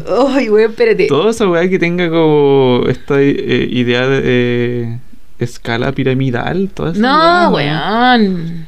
No, no, no, no, no. no. Oye, y faltan Huyan. los que los que envié al, al grupo. Oh, weón, vamos a tener que dividir esta parte de los aportes así como en capítulo y capítulo porque son varios. Sí. Weón, qué bacán que tengamos tantos. Ya, este, una persona escribió por interno y dice, eh, se me rompió el ig, ig, ah, weón, el Instagram en la transmisión. O sea, creo que no estaba escribiendo la misma transmisión como un testimonio, pero al final lo escribió por interno. Ya. Dice, tenía una compañera en la básica, la cual decía que los homosexuales están enfermos y tenían que bautizarse para eliminar sus pecados. O si no, simplemente soportar las consecuencias eh, de la vida y sin alegar. Eso era en la básica. Mira, imagínate, esa niña tenía uf, muy claras las cosas. Y enseñanza media, un amigo, un amigo fue compañero de ella y literal seguía, la, seguía en las mismas e invitaba a la iglesia de sus viejos, que era como el quincho de su casa. qué wea. Sí, eso Qué era- wea, ah. Eh, puta, normalmente si es que desde muy chico está ahí metido en esa ola y, y en, y en esa parada tan radical es como muy difícil que salga ahí de ahí. Sí, pues si al final eh, es un estilo de vida con el, que, weón. con el que te crían, ¿cachai? Mm, Sí, pues. Es difícil, pues. Sí, este... mm, ¿Escuchamos los, los otros audios? Ya. Bueno, la historia que voy a contar igual pasó hace, bueno, nene, caleta de años. Yo me acuerdo haber sido chica y haber estado con mi familia como súper metidos, como súper involucrados como en todo este tema como de las iglesias, de las sectas cristianos evangélicos allá en Punta Arenas. po. A mis viejos igual eran dirigentes del tema, entonces fijo día domingo, en la mañana bien tempranito en la iglesia, onda los cultos de los niños, y en la tarde el culto de adoración y alabanza, onda donde cantaban, rezaban, lloraban, hacían como toda esa parafernaria típica de iglesia. Y estábamos como en esas, onda día domingo, tipo 6 de la tarde, y cortan de repente el culto, así como repentinamente, como hermanos, ¿saben qué? Se va a subir a, a dar una palabra, onda la hija del pastor y una pariente igual del mismo. Como que en volada llorando, así heavy, subieron como al púlpito y en volada, claro, pues las habían pillado fumando en el baño de la iglesia, así. Y onda, qué mejor que el escarmiento frente a la humillación que te la encargo, las cabras llorando y pidiendo disculpas porque onda fumar hereje, pues tomar pecado, ¿cachai? Y las habían pillado fumando nomás, pues, entonces como que onda la humillación y el escarmiento para toda la iglesia, para ellas. Y a esa edad igual, no sé, tendrían 11, 12 años, pues, ¿cachai? Y no fue heavy, como que en realidad igual recuerdo varias anécdotas como del mismo tipo en el que pucha ponían como ejemplo a alguien, no, tal hermano, está en pecado y lo crucificaban, ¿cachai? Como por cosas que en realidad, no sé, no son tanto como para exponer a tus hijos frente a un montón de desconocidos, pues, ¿cachai? Y ya sí, bueno, el fumar, el tomar igual es considerado, yo creo, algo igual malo para la salud y todo el cuento, pero la iglesia está pero funadísimo, ¿cachai? Onda, son vicios del mundo, ¿cachai? Un cristiano no hace esas cosas. Y aún así, a mayor escala, el tema de la homosexualidad dentro de la iglesia, tanto así como hijos de líderes eclesiásticos también pasaron por el, el ser expuestos y que toda la gente hablara y cotillara y andar con los temas así como, como un tabú, pues en el fondo. Lo que llevó a que los años pasaron y ya, claro, yo a esa edad como de los 15, 16 años, pasé por lo mismo, mi familia igual. Lo, lo, lo manejó como, como un secreto, o sea, como que en realidad nadie lo sabía. Y aún así mis viejos siempre negaron, no, es que tú no lo eres, es que tú no lo eres. Y yo en el fondo sí sabía, sí me sentía. Ellos me closeteaban a mí más de lo que yo me closeteaba, o sea, yo en ese tiempo no, nunca, nunca consideré el esconder lo que sentía, pero ya sí en algún momento lo llegué a manifestar y dentro del colegio con una pareja, lo que llevó a un profesor, en dicha oportunidad, un profesor que igual era evangélico, era el jefe de curso en esos años, cuando todavía no era como tan respetado y tan posicionado como ahora el tema de ser homosexual, sino en esos años todavía era un tabú, ¿cachai? O sea, la gente le tenía miedo a la gente que era así, ¿cachai? Te trataban como un enfermo, como un bicho raro y pucha, qué lata. Bueno, en fin, a lo que en esa oportunidad llevó a este profesorcillo evangélico a que llamara, bueno, a mi apoderado para decirle en cristianas palabras, porque esto más que una citación al apoderado común y corriente fue una intervención cristiana lo que él hizo, o sea, él está salvando un alma de ser corrompida en un liceo donde, bueno, a tu hija le hicieron homosexual, ¿cachai? Y lo que significó que a mí en tres tiempos me cambiaran de liceo y que, bueno, esto lejos se tratara de mantener bajo la máxima discreción posible, o sea, bueno, saque a su hija de este liceo porque efectivamente tiene una pareja, anda de la mano con ella en los recreos, se anda dando besitos y bueno, me cambiaron efectivamente de liceo. Lo que no significó que tampoco yo cambiara mi manera de sentir, pero bueno, estaba lejos del, del pecado, del peligro, de- del engaño de Satán.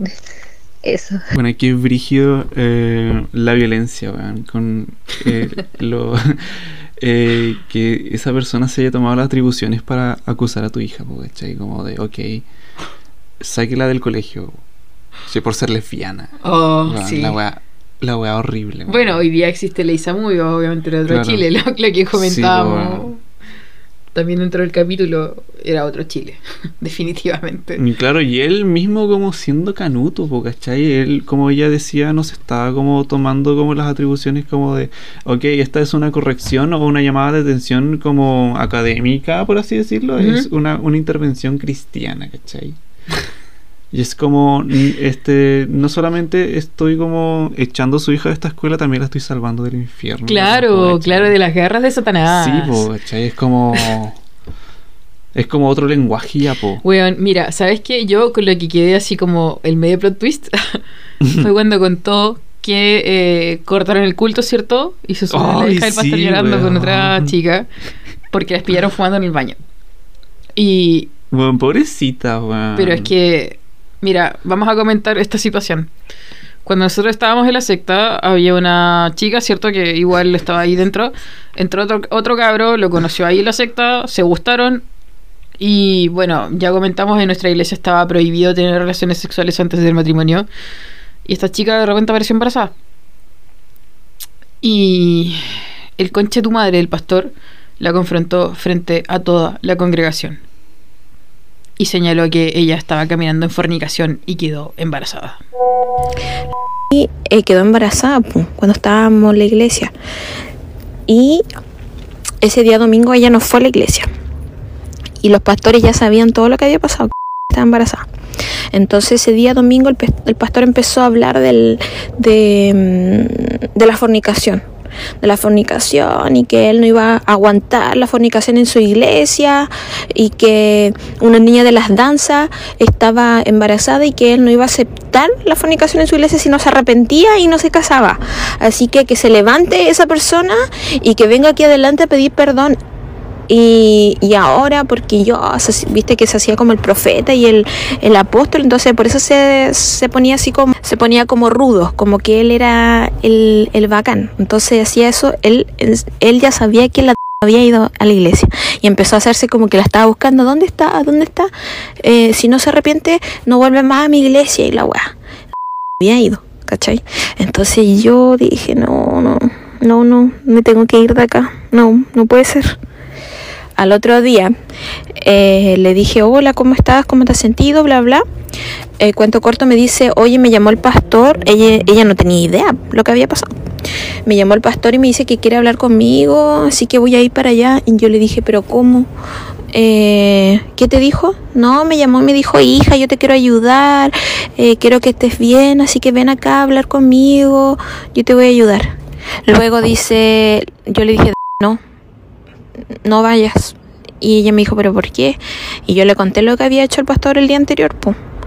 Y me di, y se puso a llorar. Yo le dije, no quiero que estés mal, pero también quiero que tú sepas lo que pasó. A todo esto su hermana estaba en la misma iglesia y no fue capaz de decirle. ¿Por qué? Porque ella igual estaba como en la misma onda. Entonces no le dijo nada. Y dijo, no puedo creerlo, me dijo nada. Eh, lloraba, dijo no voy a ir más y bla bla. Al final fue más y yo aproveché y dije es ahora o nunca. Y también. Nos fuimos las dos al mismo tiempo. Weón, la wea brígida, porque para los canutos no podéis ser ni hetero, po, weón.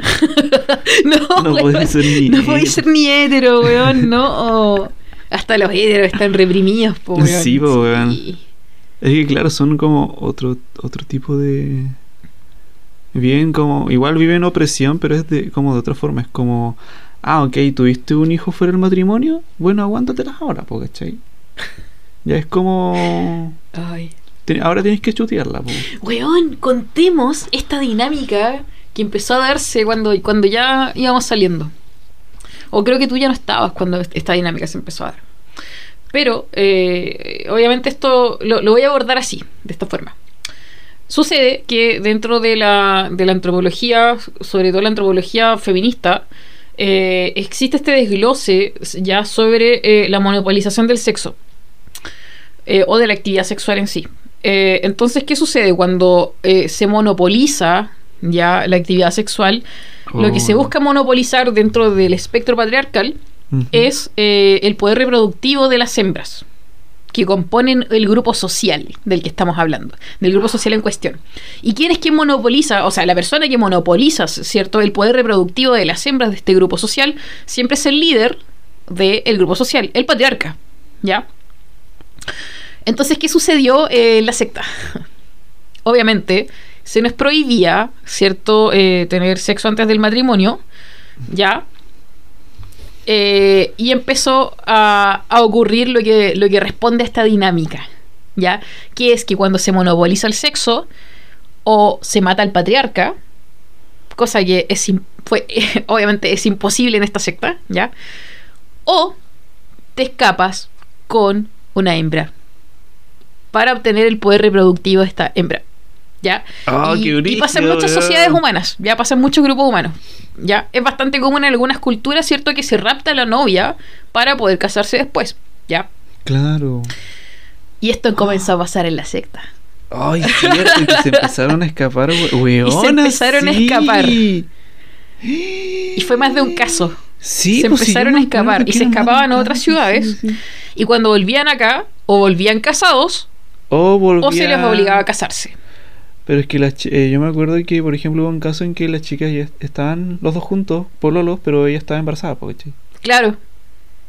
¡Oh, qué cuático, weón! Cuando volvieron, ella ya estaba embarazada y ya se habían casado. ¡Oh, weón, qué brígido! Estoy teniendo un mal viaje en este momento. Cosas que pasaron en la secta, weón. Qué cuático, qué cuático, qué cuático. Oh, ¿cómo se cumplió la weá? Sí, son, y son dinámicas sociales y como te digo, eh, no es una weá que, que yo diga como, "Oh, esto pasó en la secta, es como, esto eh, ocurre en muchas sociedades. ¿Y a, y a qué se debe este fenómeno? A lo que yo bien expliqué, a la, moni- a la monopolización del sexo o a la moni- monopolización del poder reproductivo de las hembras en un espectro patriarcal. Oh, weón, qué brígido la weá. Qué macabro, qué macabro. Macabro total, weón. Sí. Me, acu- me acuerdo eh, eh, que una vez en, en, en estos cultos, eh, cuando estaba como toda esta euforia, ¿cachai? Como el, el trance, ¿no es cierto? Ya. Eh, la pastora creo que empe- o no sé si era el pastor o la pastora que empezó a, a, a decir que y en este momento las que fueron mamás y las que no fueron no, las que no han sido madres van a empezar a sentir dolores de parto sí me acuerdo de esa wea. van a empezar a sentir dolores de parto todas las mujeres de esta congregación y todas las weones empezaron a gritar Sí, weón. Y, y algunas estaban arrodilladas, otras tiradas en el piso, agarrándose el vientre, ¿cachai? Así, "Uah". y la wea. Porque son hijos y la cuestión son hijos, ¿entendés? la Ay, weá, son hijos espirituales. Hijos, proféticos, hijos espirituales, la weá Ay, que están pariendo en este momento. Porque primero tienes que parirlo en el espíritu. Y bueno, todas las viejas gritando, rojas, llorando, toda la weá. Me acuerdo que siempre como... eh, me acuerdo que a la salida como que ya estaba todo en cama, todo despidiéndose, la- la- la- las, las viejas así como diciendo como, "Oh, fue de verdad como parir de nuevo. Oye, me acuerdo de esa wea como, no, el mismo dolor que yo sentí cuando tuve a mi hijo, lo sentí ahora. Sí, weona. Y yo me acuerdo que, y no fue la única vez, porque me acuerdo que incluso en una dijeron, ahora hasta los hombres lo van a sentir. Y no, no te estoy guayando. Oh. Y te escuchaba y bueno gritando así, ¡Ah! para la cagada, weón. Oh, weón, qué cuático. Van a parir la visión, van a parir la visión. Claro, la visión, van a abrir la visión. Sí. ¿Qué otras weas bizarras pasaban ahí, weón? Pasaban muchas Sí, weas bizarras. Esa weá de, claro, que pasaba el pastor y te tocaba la cabeza y tú te caías al piso, eso ya era como la base, sí. Sí, bo. Eso ya era el cotidiano, pero esa weá de, por ejemplo, los dolores de parto, las viejas gritando así, unánimemente, eso ya, wow. Y después esto de los cultos unidos, cuando de repente eh, pasaban como niños adelante y de repente había una niña como en el espíritu y empezó a hacer unos weón. movimientos muy raros. Weón, sí. ¿Te acuerdas de esa niñita? Sí. Era muy chiquitita y empezó a hacer un movimiento así como que ella estaba como en el agua, no sé. Sí, como weón. Fuerte, y era como, weón, ¿por qué se mueve así? Pero, weón, igual me acuerdo que ven niños que hablaban en lengua. Sí. Weón, y tú que hay pa'l pico. El estado de trance se basa incluso a los cabros chicos. Sí, po, conche y me acuerdo que alre- alre- alrededor había una pastora y estaba de él aplaudir, así como, como animándola que siga, que siga. Y le ponía el micrófono así, ¿te acordás? Yo, Sí. dale, y le aplaudía. Sí, weón, y la wea bizarra. Weón, nos tocó ver weas muy bizarras ahí, weón. ¿Por qué? ¿Por qué me dejaron ver esto? ¿Por qué? Oh. ya, weón, estamos, estamos listos, ¿no? Cuatro horas de grabación. Cuatro horas. No, yo no sé si quieres escuchar el otro aporte como, que Dale, como dale. más liviano, que es como un chico que fue testigo de Jehová, pero no es como tan fuerte, sino que él quiso contar como su Bueno. historia, ¿cachai? Bueno, acá hay espacio para todo. Sí. Adelante. Nosotros incluimos a todos, ¿cachai? Eh, Todes. Es, es un audio. Todes. Es un audio, si no sé si quieres ponerlo. Ya, mira, yo me crié en una familia testigo de Jehová, una religión bastante centrada. ya, bo, me das algo vergonzoso ahí. Yo era de esos tipos que yo salía a predicar, ¿cachai? De esas personas que van y golpean tu puerta y te entregan alguna revista, algo por el estilo, alguna información, te leen un texto de la Biblia. Y en esos tiempos pertenecía a esa religión y, lo hacía. Ya, o cosa que un día eh, salgo a predicar. Uno siempre se prepara así con tal de responderle preguntas o inquietudes a la gente. Y en una ocasión me salió un niño, un niño, no recuerdo la edad, pero un niño de 7, 8, 9 años. Y generalmente uno a los muchachos no, no les va a hablar de lo que es el futuro, de lo que, de las cosas, de los problemas, porque un niño no, no está al tanto de esas cosas. En general, uno cuando salía una persona, cuando salía un niño, eh, yo le leía un texto, le decía, hola joven, eh, mire, escucha, no, eh, no está tu papá o tu mamá para hablar con una persona adulta.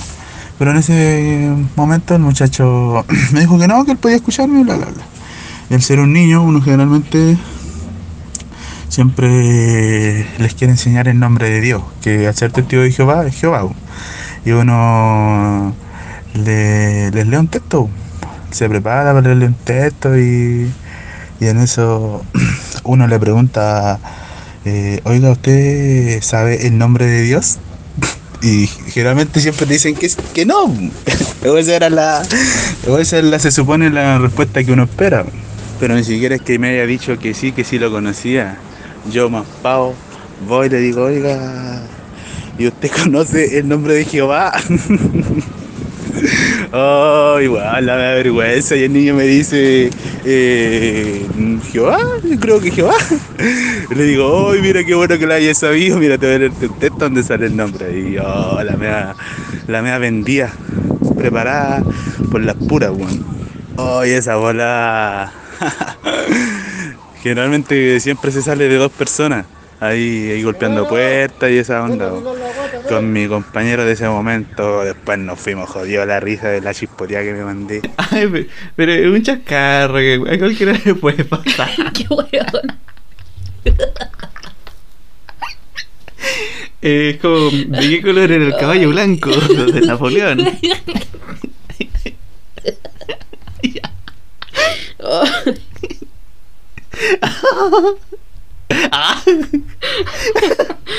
me estoy acordando de una hueá. Cuando yo era chica, mi papá se caracterizaba por castigarnos de, un- de unas maneras muy extrañas. Como que tenía unos castigos muy creativos, mi viejo. Ya, una vez le bloqueé a mi hermano chico todos los canales para que solamente viera la Rosa de Guadalupe. y lo que callamos las mujeres. Entonces, un día venían los testigos de Jehová a la casa de mi papá. ¿Ya? Ya. Y típico que cuando uno es chico, no, vienen los testigos de Jehová, no le voy a abrir la puerta. ¿Ya? Y todos mis hermanos corrieron a esconderse. ya, para no abrirles la puerta. Claro. Y yo me quedé sentada en el sillón y como que empecé a huear con la wea, golpearon la puerta y yo estiré la mano y dije, ay, no alcanzo la puerta. Ya. Y mi papá, ¿cómo que no alcanzo la puerta? La wea, anda a abrir la puerta. ¿Cachai? Y yo como, ¡No! Y mi papá llegó, me pescó de un ala así, abrió la puerta y dijo, ella es mi hija, háblele. Oh. Y me dijeron lo mismo, ¿tú sabes cuál es el nombre de Dios? ¿Cuál es el nombre de Dios? No, no sé. Y me tuve que mamar Ay, todo el discurso no. y me dieron una atalaya. La weá ni siquiera es para colorear, po Se weón. fueron y mi papá me dijo, ¿viste que no era tan terrible?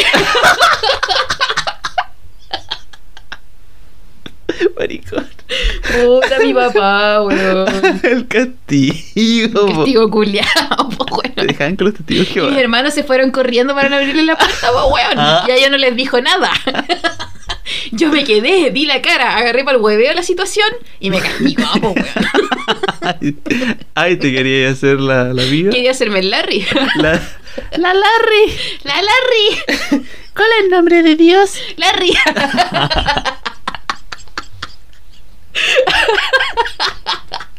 Weón, yo pensé que iba a salir con otra weá. Así como, no sé, Cristiano Ronaldo, alguna weá así. Maradona, ¿cachai? ¿Cuál es el nombre de Dios? Maradona. Madonna. Madonna. Ay, weón, no. Diego Armando Maradona. ¿Te imaginas? Ay, weón. Ya. ¿Tenemos más aporte o no? No, no, ya no, no tenemos más aporte. weón. Oye, sí, agradecemos demasiado su aporte. Estaban exquisitos, exquisitos. Muy weón. Bueno. buen aporte, weón. Muy buenos los aportes, se pasaron. buenos Muchas aportes, gracias. weón. Y vamos a revelar sus nombres más adelante.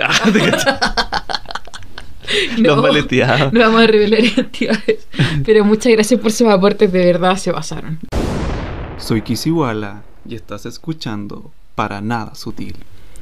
Esteban, bueno, yo cierto ya comenté un poco cuál fue este, re- este retiro de los rostros de Jezabel. Los rostros de Jezabel. Esteban, cuéntanos ahora, ¿qué pasó en este retiro versión hombres? Es- ah, bueno, no, no recuerdo bien si era como un retiro específicamente para hombres, creo que sí. Sí, O fue un culto. fue un retiro. Fue un retiro. Eh, eso, eso es lo que. ya. Eh, según el vocabulario eh, que hicimos con Kissy, había una parte en que teníamos que, o yo asumo que debe ser un poco importante diferenciar entre qué es lo que es una revelación y un rema. Diferenciemos. Diferenciemos. Por ejemplo, eh, tú estás leyendo la Biblia y tuviste una situación de revelación. O una revelación también puede ser como un sueño. Ya. O, eh, no sé, estás caminando por la calle y te acordaste de un versículo bí- bíblico y lo entendiste. ¿Cachai? ¿Eso puede ser una revelación o no? Mm, ¿Sí? Eh, Claro, como muy burdamente, eh, dentro del mundo del, del- del- de, de los evangélicos, esto, estas cosas como que suceden. Pero también está la otra parte como del rema. Es interesante el, el tema del rema. Sí, no, no recuerdo muy bien cómo era, pero creo que era cuando uno está en el acto de leer la Biblia literal y uno, por más que haya leído antes esa misma parte de la Biblia, ahora lo entendiste de otra forma, ¿o no? Sí, po. O, Le- o es como, a la tengo. ¿Cachai? Como que le entendiste lo otro entendí, sentido. Claro, lo entendí bien, entendí lo que Dios me quiere decir a través de esto. Claro, así, como que claro. y, y puedo sacar una enseñanza eh, enorme, entre comillas, de, de todo un, esto. solo, un solo versículo bíblico. Claro. Entonces, eh, en un retiro de, de hombres, sucedió lo siguiente y es por lo cual eh, así se llaman estos, estos dos capítulos que ya asumimos con Kisuel que iba a ser en dos partes. Esteban, cuéntanos de qué se trata la teoría del semen. Hicimos esta diferenciación entre lo que es una revelación en, en- en contexto de estar leyendo la Biblia, por ejemplo, y lo que es un rema.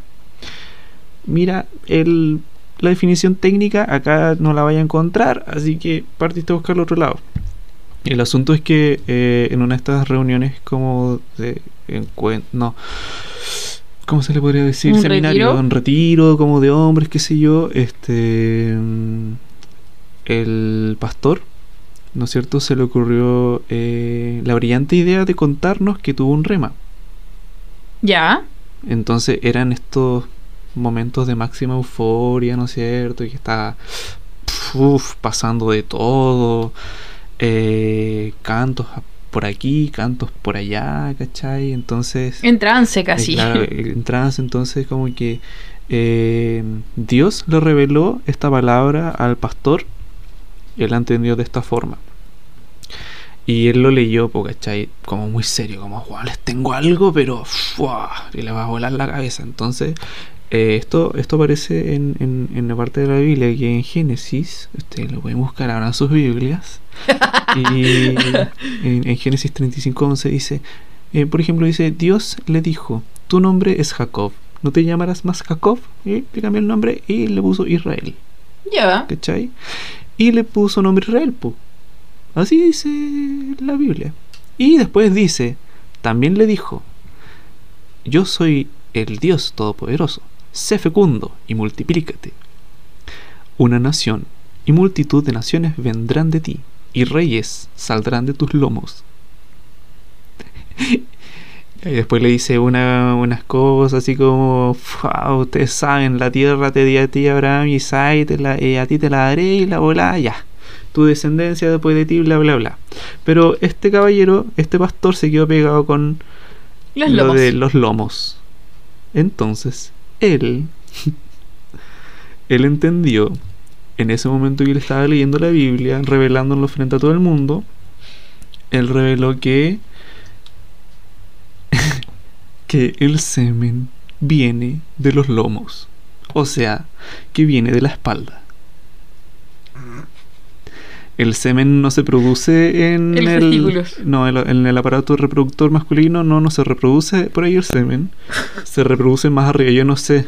Yo no sabía que esta persona tenía el escroto tan amplio que le llegaba hasta allá, hasta allá atrás. Hasta la espalda. Hasta la espalda, ¿cachai?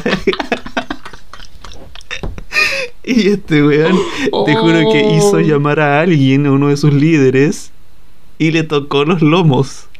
Le dijo, Dios le dijo a Jacob, ya no te llamas más Jacob, te llamas Israel, y tus lomos. Y bendijo sus lomos, tu madre, weón. porque de ahí se produce la vida. De ahí viene todo. De ahí viene la semilla que fecunda. Desde ahí viene la semilla que fecunda. De la de las espaldas. O sea, sale de las espaldas. De, de las espaldas sale la semilla. Pasa por. Pasa por las hueas. ¿Cachai? Y claro, ya sabemos lo, lo que viene después. No quiero tocar ese tema porque es muy delicado para mí. no quiero hablar de sexo, no quiero hablar de sexo, pero a él, a él le vino esta, esta revelación, esta rema, ¿no es cierto? De que eh, toda esta teoría, eh, esta teoría conspirativa de que... mm, El semen se produce en la de espalda. que el semen se produce en la espalda. No, pues que lo más chistoso era que hizo pasar a alguien, lo hizo ponerse de espalda y le tocó ahí. En la espalda le tocó. De aquí, de aquí. Y le tocó a la espalda a la, la persona. De aquí, sale para afuera. Todas tus bendiciones. De aquí, sale para afuera. Toda tu descendencia. Y tu descendencia será bendita. Y tu descendencia será bendita. Y yo, la mía, güey, todos con euforia, porque ¿cachai? Así como, ¡ah! No, que- y, todo- y todos los culiados pasando adelante para que Dios le bendiga los lomos a todos los weones. Oh. Es que, weón, Dios, hay una dinámica. que Dios tampoco- bendíceme el semen de mi espalda. El semen que produzco en mi espalda. Weón. Es que. Oh, qué. Es que, ¿sabes qué? Yo, de lo que me acuerdo de, de la teoría del semen, es que eh, ese mismo día usted estudió el retiro un domingo en la mañana. Sí, sí, sí. Entonces ese mismo día, eh, en el culto, el pastor como que hizo un resumen de lo que él habló en este retiro con los Sí, hombres. po, eh, después se hacía como el resumen, porque el weón pajero no iba a buscar- ponerse a buscar otra enseñanza, sino la misma que dijo en la mañana. po. Sí, pues entonces me acuerdo que me empezó a contar esto. Y decía, porque la semilla del hombre se produce en los lomos. Los lomos son los que están benditos. En los lomos están las próximas generaciones. En los lomos. Que weón, somos arañas, weón. Que En los lomos. Se, se ponen en la espalda sus crías. Y ¿no? yo, en mi, en mi cabeza, en mi cabeza sectaria, funcionando dentro de la secta, era Sí, como... po. Ah, está toda la lógica ahí. Ok, ok, ok. Ni siquiera era como, ni siquiera como buscarle un sentido lógico, era como absorbe cabecita, absorbe, absorbe. Como. Deja de, deja de pensar, mente. Sí. Apágate. No le encuentro- Apágate. Apágate, mente. Apágate. Es que no tiene ni un sentido, concha tu Oh, madre. conche tu madre, entonces. No tiene ni un sentido. ¿Y por qué siempre me acuerdo de la teoría del semen? Porque me acuerdo que teníamos un amigo, el que ese día. Bueno, yo siempre me iba con el acá de mi casa, pues entonces como que de hecho me iba a dejar y después iba para su casa. Entonces me acuerdo que íbamos saliendo y yo como que lo empujé para que se apure, así como guayando. Y le agarré la espalda, pues weón. Claro, empujaste como por detrás. Lo empujaste, Sí, claro. me- y le agarré la espalda y le dije, ya, po, apúrate, apúrate. Y me dijo, ahí están las próximas generaciones, po. Y me lo dijo en serio, conchetumare. Ay, Me lo dijo en serio, conchetumare. Weón. No. Entonces, weón, yo siempre que cuento esta, esta, Es que esta igual era grave con su cuerpo. Él igual era grave. Sí, yo siempre que cuento esta bola de que mi pastor decía que el semen se produce en la espalda y a la espalda baja la wea, nadie me cree. Como que me dicen, ya, ¿cómo hace tanto? La, la- claro, era la espalda. eh, eh, cuando uno dice la espalda, uno estaba eh, apuntando a la espalda baja. ¿Cachai? Como el dolor del No, lumbar. pero el weón se refiere a la, a la espalda, lo que está así como. justo. O sea, el weón se refería, y está en la descripción gráfica, se refería a la espalda justo lo que está detrás de los hombros, un poco más abajo de los hombros. Ah, ya, ya. Esa es la Ah, descripción gráfica que daba este weón. La, la mitad de la espalda para abajo. Claro, ¿cachai? Ya. Weón. A esas personas no le pasaron ni un poquito de biología, weón. O sea, no entiendo. O sea, este nada. viejo de mierda no, no sabe nada de biología. Estamos de acuerdo con eso. Pero cuarto básico. Eh, bueno, eh, obviamente este viejo de mierda no sabe nada de biología. Y lo otro es que el resto está tan condicionado para no cuestionarse nada Que le aceptan la que el viejo dice, el semen se produce en la espalda y los buenos, amén, amén, amén. Y yo quiero que me bendiga la espalda, pastor. Tóqueme la espalda Tóqueme la para espalda para que se salga bendecido mi semen. Weón, y literal todos los buenos pasando adelante para que eh, Dios bendiga a Para los que lomos. por su espalda. Para que oren por su espalda. Oh, por su- madre, no. Yo no entiendo ahí qué, qué pasa. Que, que, ¿Cómo baja? ¿Dónde está el tubo? Claro, ¿dónde está el tubo? Hay que ¿Cuál es el conducto acá? O sea, si ya estamos en esta, ¿dónde está la perilla? ¿Y dónde se producen los pulmones? ¿Dónde se abre? ¿Dónde se cierra? ¿Hay que soplar? Ay. ¿Hay que sacarlo con una jeringa? Ay, o, o pasa como de la espalda hacia tus pezones y después baja. Y digo que si ya estaba en esta, así como de, de- deformémoslo más todo, entonces. po. Entonces, espérate, entonces, ¿dónde? ¿Dónde? ¿Dónde ovulo? ¿Desde dónde? de- yo creo que. los De la ojos. oreja. De los ojos. De la sí, oreja, porque definitivamente. Tiene como. Por ahí sí. Pastora, ore por mi oreja. No, yo creo que por las manos, porque si tocáis a un hueón, le tocáis la espalda eh, a un hueón con las manos, que está embarazada. Ay, concha tu madre, qué asco. la Ya, bueno, asco, no, ya, weón. ya, ya. Ya, pero un poco, un poco Ay. más de tino, po, weón. Un poco más de tino decir esa boludez. Y uno en modo, Apágate, cabecita. Apágate, apágate, apágate, cabecita. No piense. No, no pienses. weón. La weá que teníamos que aguantar. Y, y, y uno, y uno pagaba por ver eso. Uno pagaba por escuchar esas weas.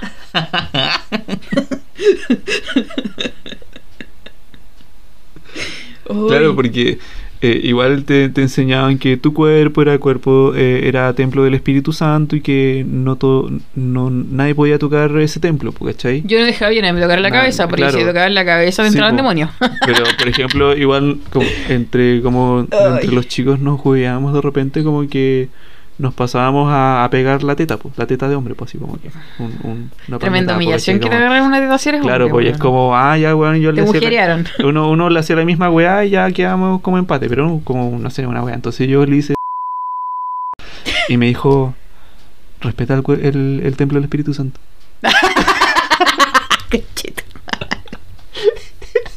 Weón, yo, a ver, ¿Cachai? a ver, entre mujeres como que rara vez pasaba, cuando había mucha confianza nos agarrábamos el poto, ¿cachai? Claro. Cuando había mucha, mucha, mucha, mucha confianza, Pero ¿cachai? ya, esa weá, ya. O, o me acuerdo que con la. Bueno, como que teníamos ya demasiado. Éramos, éramos las mejores amigas, las Best Friends Forever.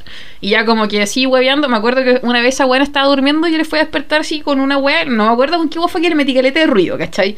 Y la buena se despertó y empezó a agarrar las gomas y me hacía así como. ¿cachai? Como que. Como que me las empujaba desde abajo, ¿cachai? Para arriba. Es que eso ya pa- eso ya vendría siendo orgía, po, de, de templos. ¿cachai? Orgía de templos. Y entonces. Eh, puta, no sé, weón. Ay, weón, igual que, que cringe. Ya no, ya no pensamos así, ojo. Ya no, ya no pensamos así. No tengan miedo. ya no, no, no pensamos de la misma forma, por si acaso. No se asusten. Luego enferma. No se asusten, de verdad, por favor. Síganos escuchando. que se quedó atrás. ya está quemado. Sí, completamente, completamente. completamente. Tu cuerpo es un templo. ¿Cómo vaya a andar con aro? ¿Cómo vaya a andar con. con tatuajes. Con tatuajes, weón. A la gente con tatuajes que la hueviaban, weón. Me acuerdo que un weón se borró los tatuajes y en ese tiempo era muy caro borrarse los tatuajes. Era muy caro. El weón juntó como dos palos para borrarse los tatuajes. Y el weón era tatuador, po. Esa era su pega, po, ¿no? ¿Quién? Ah, ¿verdad que era tatuador? Sí, po, weón. Eh, weones son cuáticos, po. Ah, no me acordaba esa weá. No, me refería al. Ah, Ese weón tenía como una manga en un brazo. Ya, así completa y se iba a borrar toda la manga del brazo y le iba a costar como dos palos y el weón juntó las lucas y se lo borró. ¿Cachai? Mira el weón. Sí.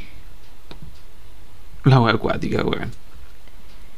Eh, déjenos en los comentarios de, de- de- en, el, en el Instagram qué les pareció eh, esta intervención. De que pff, eh, tiene toda la lógica del mundo, ¿no? Lo de la teoría del semen. Obvio, se le ¿no? ve la espalda, se le la espalda.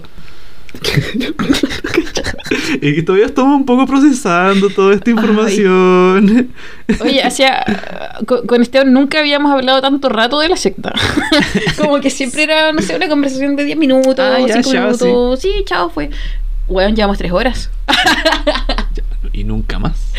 Y nunca más. Y nunca más. O sea, Nunca podemos más. hablar un poco de, de, de- de las consecuencias que, que tuvo el, el después de haber salido de la secta, eh, consecuencias, no sé, po, psicológicas, ponte tú, no sé. O Yo, sea- por ejemplo, no, no hubo como un desapego al toque, ¿cachai? A la creencia, ¿cachai? Porque todavía había miedo. Claro. Era, era un asunto como de tiempo, de, de, de harta paciencia conmigo mismo, y que hasta hace como, puta, un par de años recién como que, bueno, este, tengo que volver a ser yo. ¿Cachai? Es que, ¿sabes qué? Mira, hace unos días yo veía la noticia de que eh, esta chica, que, que era la mamá de la guagua que Antares de la Luz tiró el fuego, eh, salió en libertad. Sí, sí, sí. Eh, y mucha gente eh, en los comentarios en redes sociales colocaba como, pero ¿cómo sale libertad si la buena dio su guagua para que la quemaran viva? Bueno, era un... eh, casi ellos mismos querían quemarla a ella. Por haberlo como... Bueno, la estaban condenando pero brígido. Es, que, es un acto... Nosotros no justificamos. Es un acto totalmente despreciable. Es que mira, Estamos eh, de acuerdo con eso, ¿cachai? no, no justificamos esto, no justificamos esto, pero entendemos que detrás hay todo un contexto de miedo, de manipulación emocional, De lavado de cerebro. de lavado de cerebro. Que no es de un día para otro, ¿cachai? Pueden ser años. Pueden ser ¿cachai? años. En la misma. Años de abuso nadie te está psicológico. diciendo nada, ¿cachai? Claro. Años. Años de abuso psicológico. eh, y son cosas que uno no se puede explicar tampoco.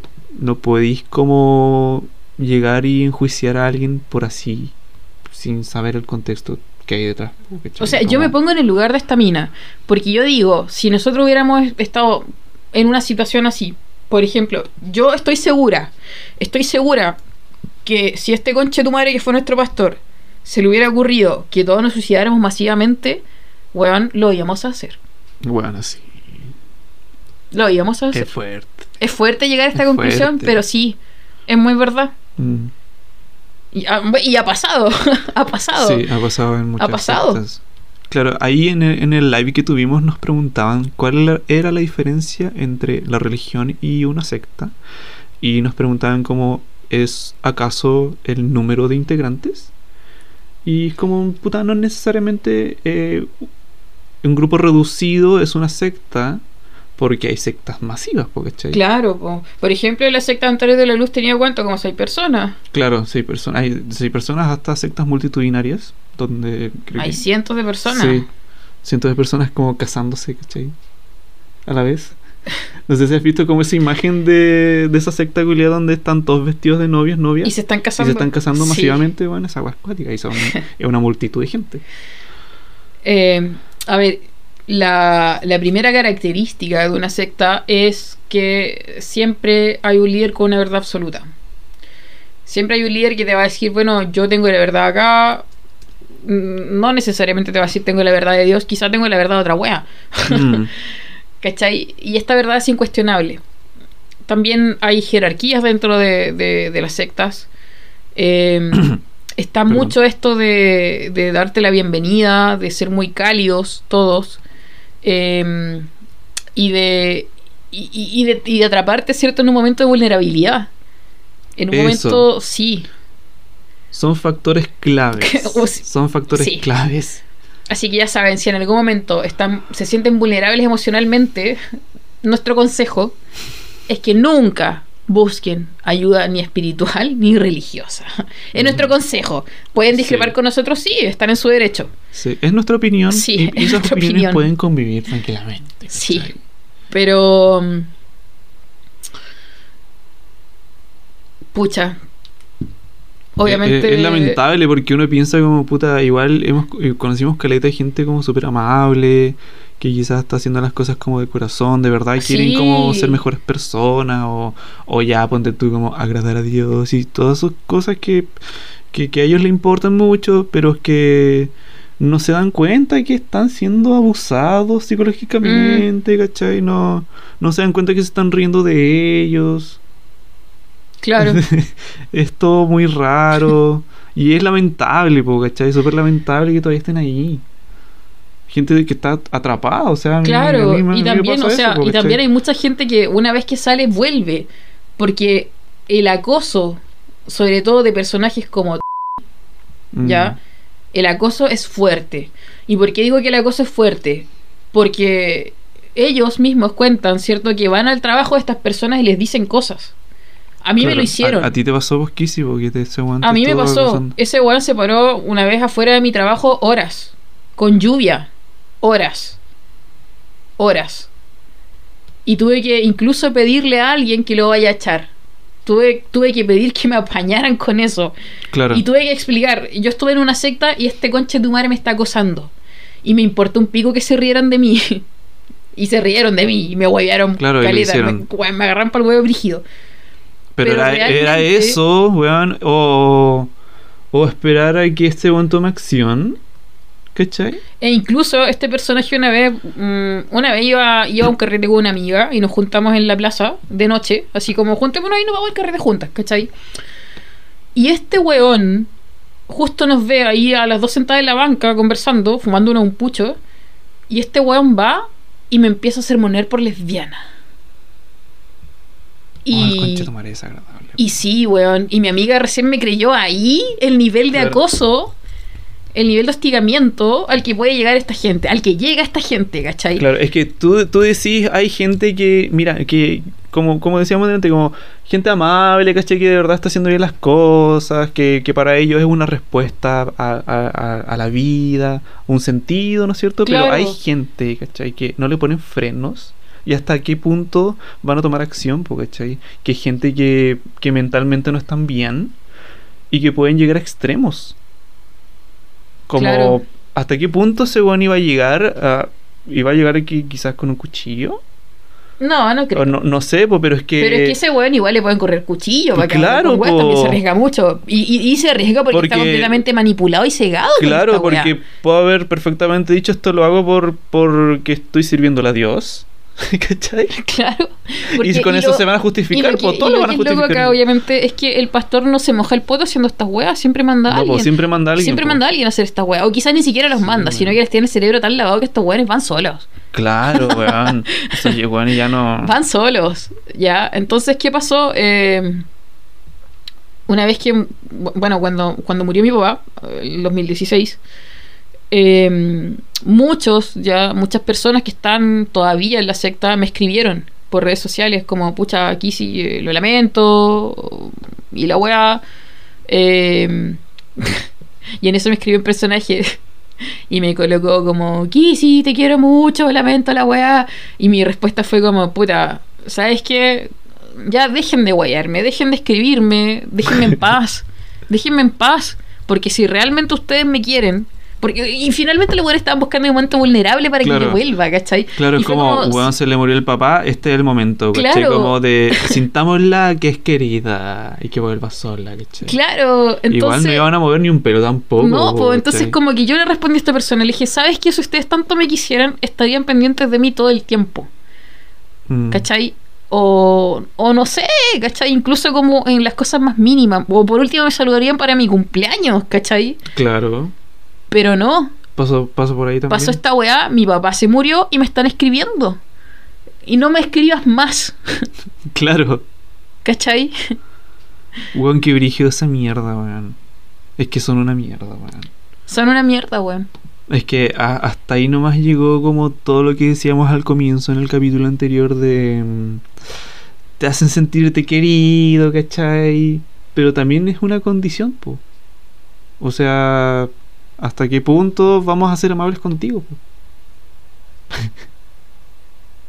Hasta, hasta que ya no creas en esto, Claro. hasta que te cuestiones las cosas.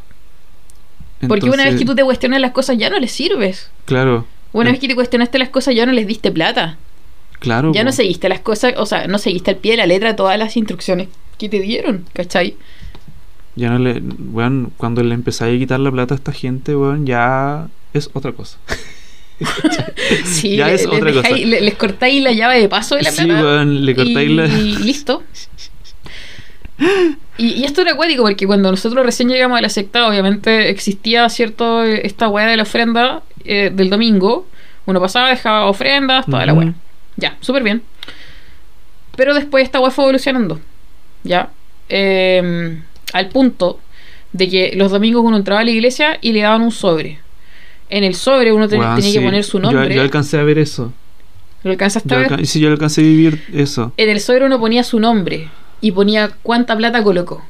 Sí, afuera uno ponía para que, claro, la, la tesorera eh, no se enredara. no sé, una wea así, pero eh, ya Ay. sabían eh, todos cuánto tú habías aportado. Porque Sí, Y y llevaban wea, registro de eso. Llevaban registro de la weá. Y en el mismo sobre habían como casillas en que tú tenías que poner si esto era ofrenda, si esto era un diezmo, si esto era un pacto o una, Una siembra. semilla. Sí, una semilla, ¿cachai? Hay que diferenciar es- esas weas también. Wow. po. Por ejemplo, el diezmo era el 10% de tu sueldo. La ofrenda era una ofrenda que Libre. eh, libre, pero libre, pero te miraban feo si era poco. sí, pero que si era si eran monedas, ah no, po, Ahí te yo- llamaba la atención. Sí, te llamaba la atención y el weón E incluso te mandaban a llamar a la oficina, tú estabas dando muy poca ofrenda. Claro, porque las eh, monedas son para limosna, ¿cachai? Son limosna. Una vez weón tiró monedas. po, Sí, po, de- varias veces lo hizo. Sí, varias como veces lo esto hizo. le dan a Dios y lo tiró. Eh, me acuerdo un día, no sé si ustedes estaban, yo creo que sí, un día domingo que estaban dando la ofrenda y el pastor se enojó porque todos los hermanos estaban dando su ofrenda y llegó y empezó a tirar las monedas del ofrendero, empezó, a Dios no le gustan las monedas, a Dios no le gustan las monedas ni los billetes de mil, A- a- eso es una limosna para, para Dios. Eh, es una limosna, eso, eso se lo da al niño del empaque, decía. "¿E- e- ¿Eso le quieres dar a Dios? ¿Una limosna? Porque esto no es lo que quiere Dios, quiere que tú prepares tu ofrenda. Bueno, yo, ten- yo era estudiante, me sentí como el hoyo, bueno, tenía 500 pesos que había juntado toda la semana para tener una ofrenda y más encima, bueno, el weón llega y tira todas las monedas, weón. Y, yo dije, no, pues no, no es el Dios que yo que yo tengo como en mi corazón, no es, no es, porque se supone que Dios o Jesús acepta todas las ofrendas y es como, si es de corazón, no puede ser que si es lo único que tengo, eh, Dios no lo acepte. Y él estaba tirando todas las monedas y todos los billetes de Luca. Él quería sobre dos mil pesos la ofrenda. ¿Cachai? Estás escuchando para nada sutil. Y decían siempre así como en, en tono de talla que no suene tu ofrenda. Sí, pues que no suene. Que no suene Que tu no suene ofrenda. O sea, ¿qué quiere, quiere- qué quiere decir eso? Eh, billetes, pues, weón.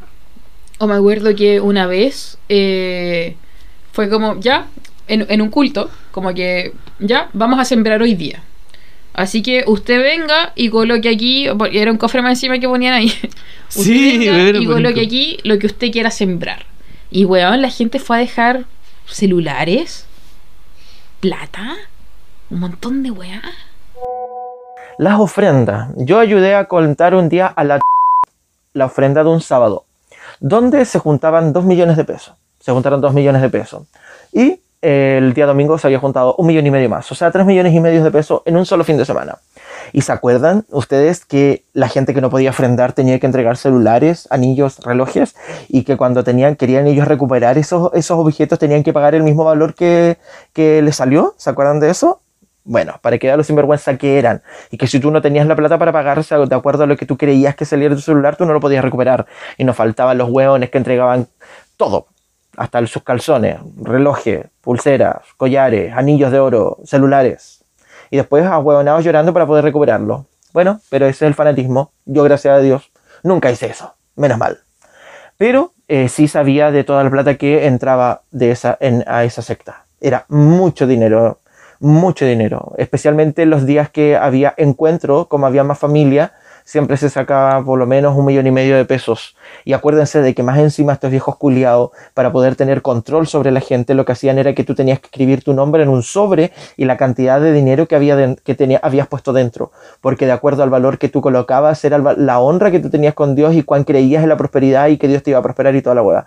No sé si se acuerdan de eso, pero había que poner el nombre para poder ofrendar, porque si no te llegaba callampa. Y obviamente el viejo culiado de decía de que si tú dabas moneda estabas dando las migajas, que él no podía, que tú no podías dar mil pesos a una ofrenda porque mil pesos él le daba a la gente que empaquetaba los supermercados, que ese era un desprecio, que él quería plata, que él no quería ofrendas, él quería ofrendas silenciosas, no él no quería ofrendas que fueran este de monedas, porque eso él lo desechaba. Estás escuchando para nada sutil. Un montón de weas. Y el weón acosador más encima después dejó un iPhone y se arrepintió y lo fue a. fue a pedir que se lo devolvieran y le dijeron que sí se lo devolvían, pero tenía que poner la plata, el, el equivalente a lo que costaba el iPhone. Ay, qué horrible, güey. Pura huevonado. Se lo merecía el conchetumare, weón. Sí, weón. Yo me acuerdo que ese weón una vez me, me quiso echar de una casa que no era suya. Tenía buen amigo que eh, este cabro era muy buen cabro. Muy buen cabro. Yo siempre destaco eso. O sea, dentro de las pocas personas que conocíamos en la secta que realmente estaban ahí porque creían, estaban por convicción, ¿cachai? Era él, ¿cachai? Claro. Eh, y todavía me lo topo. Él es muy buen cabro, es muy buena gente. No tengo nada que decir de él. Nada. Nada. Intachable. Completamente. Y también era muy pasivo. Era muy sumiso, era muy pasivo. Su papá también era, era evangélico bélico, bélico, bélico. Terrible, bélico. sí, pues él era de otra iglesia, de esta rama de, de- del- sí, de los pentecostales, que son cuáticos. Sí, pues esos son mucho más conservadores. Sí, son Entonces, cosas- cosas ¿qué pasó? serias. Un día fuimos a su casa y, y yo llevé una película que no tenía contenido sexual. O sea, éramos canutos, obviamente no, no íbamos a ver ninguna película así. Claro. Era una película comedia y era como una comedia para familia, ¿ya? Ujú. Y eh, en una parte del- de todo el libreto de esta película, alguien insultaba a una abuelita y era una película argentina y decía, ¡ay, vieja de mierda, la puta que te parió! Eso. Eso fue todo. Ay, qué vergüenza. Entonces este personaje se para y dijo, ¿quién trajo esta película? Y fue como, ¿yo fui? Y me dijo, ¿tú verías esta película con el pastor? Y le dije como, "Mm". fue como, lógica, por algo me la está preguntando. Y le dije, "Eh, no. Y me dijo, entonces, ¿por qué la traes para acá? Y le dije, porque me parece entretenida. Y me dijo, bueno, si te parece entretenida, quiero que la agarres, te la lleves para tu casa y la veas sola. Sí. Y tenso, tenso. Había mucha más gente en esa casa. Y no era su casa. Y no era su derechamente no era su casa. Y no era su casa. Y su esposa se paró y le dijo, eso fue todo. Y el weón la agarró, vámonos. Ay, weón. Pobre chica, weón. Pobre chica. Wow, fue un momento muy tenso. Sí, y ese weón un tiempo fue mi líder.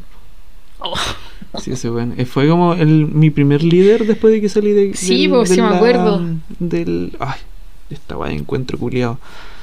Y me acuerdo una vez que igual me hizo una weá así, pues. Yo, yo, yo estaba saliendo de mi casa para ir al cine con mi hermana. ¿Ya? Y este weón llegó de la nada y me dijo. Me empezó a preguntar como, ¿ya para dónde vais? Yo voy al cine. Ya, ¿y qué película vaya a ver? Yo, eh, esta película ya. ¿Y tú crees que eso es de Dios? Y yo como callado así, obviamente súper sumiso.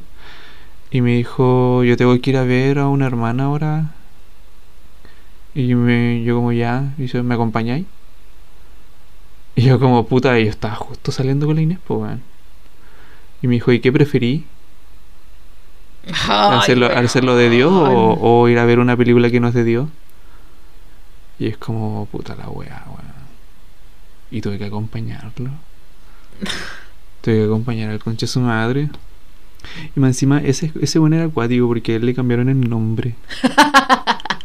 A él le cambiaron el nombre porque su nombre original significa demonio para ellos. Cuenta cómo se, cu- cuál es su nombre original. Damián. El demonio. Damián. El Damián demonio. es su nombre. Y le cambiaron el nombre los mismos pastores. Ay. Para, para que veas lo, lo falta de identidad que tienen estos weones que no. Son cero a la izquierda, pues. No, Sí. no, no piensan por sí mismos, no. no Todos esperan a que, el- que, el- que lo hagan los pastores, pues, weón. Yo me acuerdo que en un, en, en un congreso, los congresos que hacían para el 18 de septiembre, que eran intensos, era horrible porque nosotros ni siquiera disfrutábamos un 18 en la casa con la familia. Sí, weón. Teníamos que estar obligados ahí todo el puto día. Y toda la semana del 18. Eh, y me acuerdo que llegó un cabro que era el pastor de la iglesia de Natales. ¿Ya? Y él empezó a, a dar su sermón. ¿Cachai? Le tocaba dar un tema y lo empezó a dar. Y era como, su temática era como sobre aprender a tomar buenas decisiones. Entonces, él dijo, yo no tomo ninguna decisión sin antes preguntarle a mi pastor. Y dijo, pregúntenle a mi señora, porque hace unos días yo me fui a comprar un perfume y antes de comprarlo Uy. llamé al pastor y le pregunté, pastor, ¿a usted le tinca este perfume? Y el pastor me dijo, sí, así que yo me lo compré. Y weón, eso fue ya cuando estaba como cuestionándome todo. Obviamente después de estos eventos que fueron muy fuertes, ya, la salida de Esteban, todo. Y dije como, weón, no puedo vivir, yo no podría vivir con alguien así. No podría. No, qué horrible la weá. No podría vivir con alguien así. Así. O sea, pobre gente también que tiene que aguantar esos, esos tipos, weón. Es que también... mm, No. O sea, yo igual lo siento como por mi familia que me tengo que aguantar tanto, ¿cachai? Pero es que tampoco, puta. Lo siento, ¿ah? pero es que no sentí mucho que haya un. Oye, ya vos para la mano. Te juro que no había nadie que. que- Ay. Puta, no sé. Yo no sé cómo mi familia no me desheredó, la verdad. Porque fue el payaso, po, weón, el payaso. Claro. Y yo no sé cómo, yo de verdad, como que destaco, aplaudo a mi hermano por esta wea. Mi hermano puede tener muchas fallas, muchos errores, hay muchas cosas en las que no estamos de acuerdo, ok. Pero cuando, no sé, mi hermano salía, siempre me invitaba como a salir con sus amigos, como me, me trataba de integrar a su círculo social. A pesar, a pesar de que si yo tuviera, yo, yo me pongo como en su lugar, como que digo, bueno, si yo tuviera una hermana a ese nivel de canuta, yo no la invito, weón, porque me da vergüenza. sí, pues, weón. Sí, weón. Sí. Oh, weón, es muy fuerte lo que estoy diciendo, lo voy a editar. bueno, es pero mi hermano... Ese, ese- ese era un nivel como quizás no el canu- en el canuto clásico, este era el canuto ya sectario, porque es otra cosa. po, Sí, po, no el canuto No es clásico. como- No es como el, el, eh, el tener como una religión, ¿cachai? Y hacer tu rutina, como de ir los domingos, por ejemplo, y listo, ¿cachai? Este eran como armas tomar, ¿cachai? Sí, Como- po. Todo tu estilo de vida se Sí. modifica en torno a esto. Tu vida es esto finalmente, ¿cachai? Y, y es cuático porque adentro también eh, te van a imponer cosas. Por ejemplo, te van a imponer con quién casarte. Sí. Con pareja van, pero brígido. te van a imponer cuándo tener hijos. Eh, incluso yo siempre yo siempre saco este tema a colación. Eh, había, había cierto una pareja que llegó a la iglesia, los obligaron a casarse y los presionaron tanto con que tenían que tener un hijo que por un tema de presión lo tuvieron, a pesar de que no querían tener otro hijo. Ay, qué horrible, weón. ¿Cachai? Y era una presión constante. sí. No, no sé. Finalmente como que uno saca la conclusión y dice como, weón, sobrevivimos a esta weá. y que pudo haber sido peor, pudo haber Claro, sido peor. peor. Que hay gente que no salió viva de ahí. Mm. Y eso es lo más doloroso de todo. Eso es lo más fuerte de todo. Hay gente que no salió viva de ahí. Bueno, qué terrible esa weá.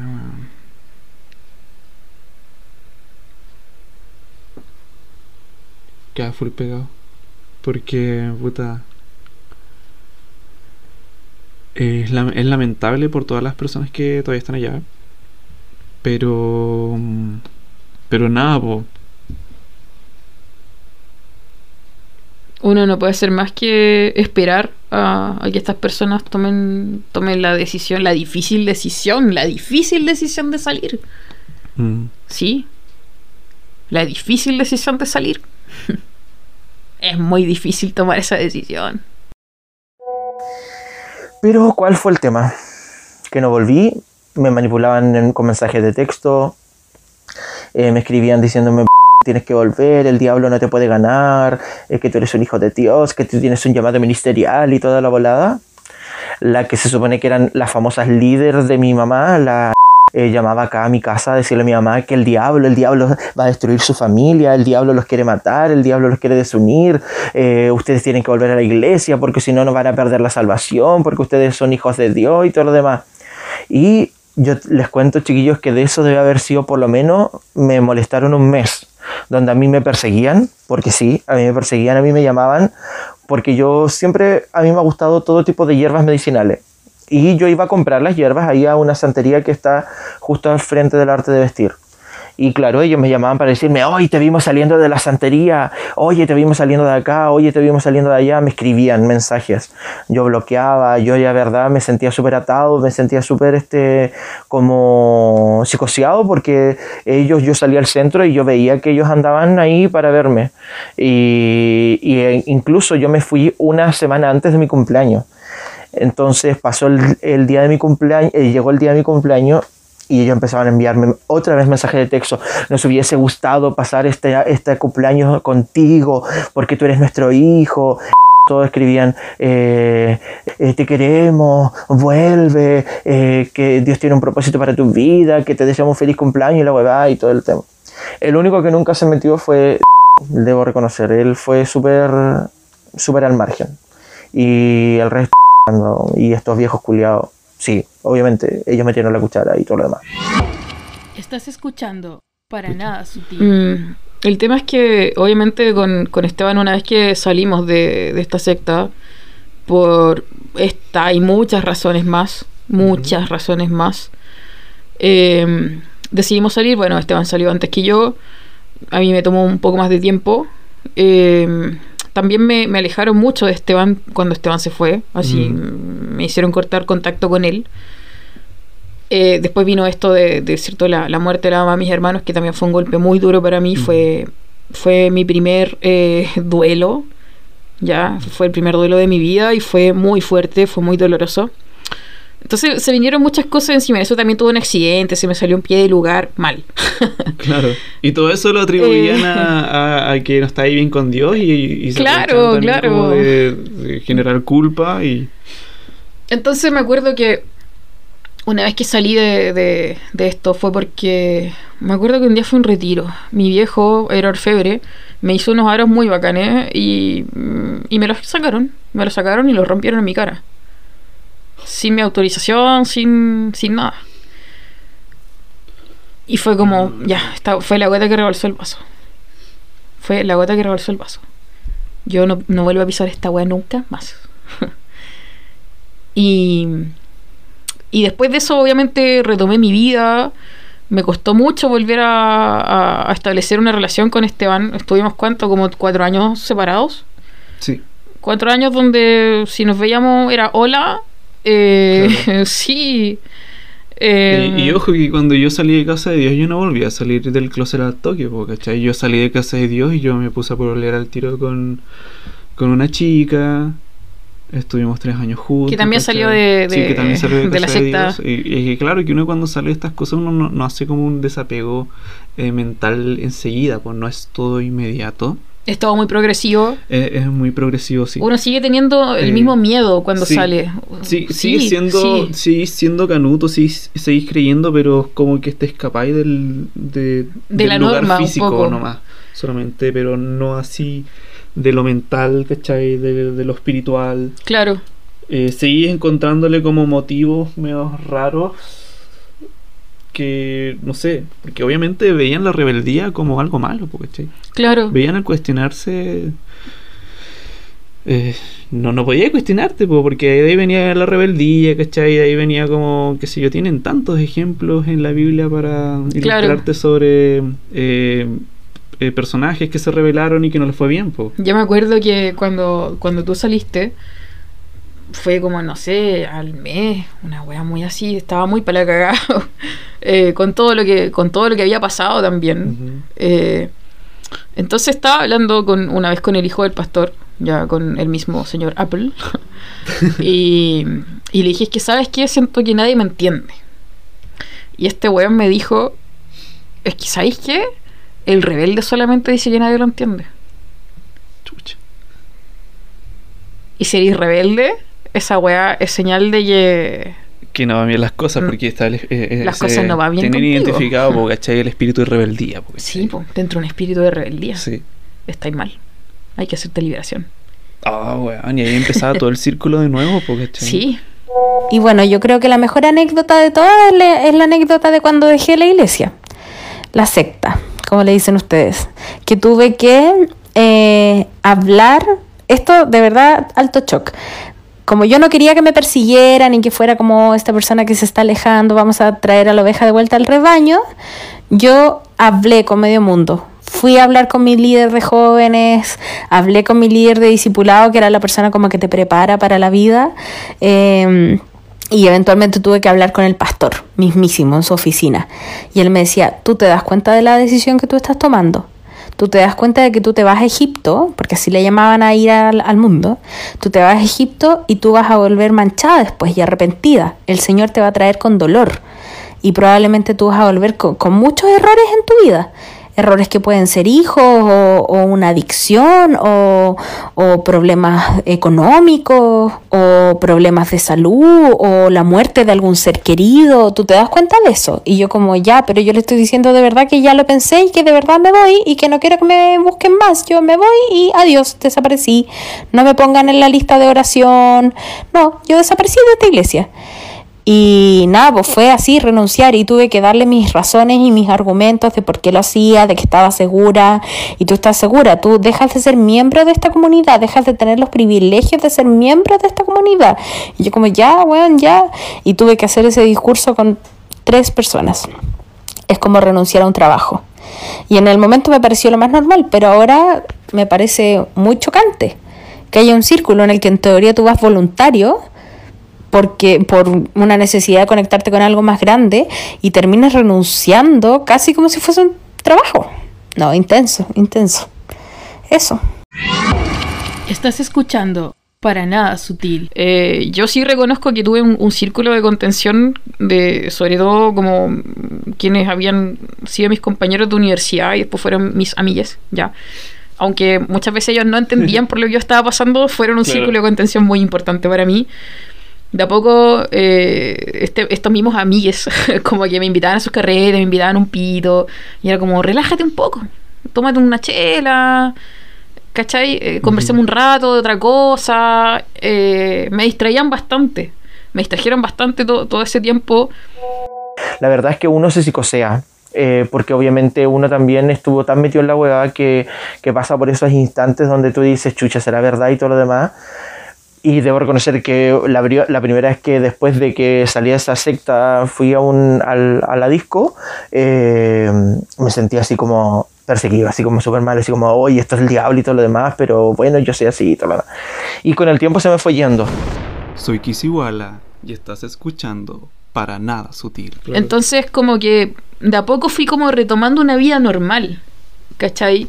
De a poco fui como ampliando mi círculo social, porque a todo esto cuando tú sales de la secta ley de hielo, o sea, los amigos que tenías, olvídate. Y te, te bloquean de redes sociales, eh, te bloquean de WhatsApp.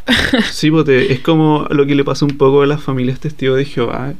Full testigo de Jehová y un miembro se sale y toda la familia le tiene que dar la espalda. Claro, y lo otro es que también cuando, cuando nosotros por lo menos entramos a la secta fue como ya, tú tienes un círculo social, eh, eh, ellos no vinieron contigo a la secta, corta. Claro, Corta sí. con estos buenos. Por lo tanto, todas las amistades que tú tienes o que nosotros tuvimos durante esos cin- cinco años que estuvimos ahí, Weón, así no. eran todos de la secta. Claro. Así que cuando salimos nos quedamos completamente solos. Solos, sí. solos. Y, y con quien conversara sobre el tema no te iba a entender. No o- eh, el nivel de miedo que uno sentía, eh, obviamente una, una persona que no lo ha experimentado no lo comprende, por más que te traten de ayudar, yo no digo que a mí no me hayan Claro. tratado de apañar, me apañaron mucho, pero nunca me comprendieron. Claro. Es que.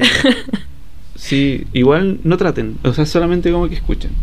Es acompañar nomás. Sí, acompañar, Es acompañar nomás, nomás, ¿cachai? sí. Por más que trates como. O sea, Y no juzgar tampoco, así Sí, como cosas tan simples como de repente vamos a tomar un helado.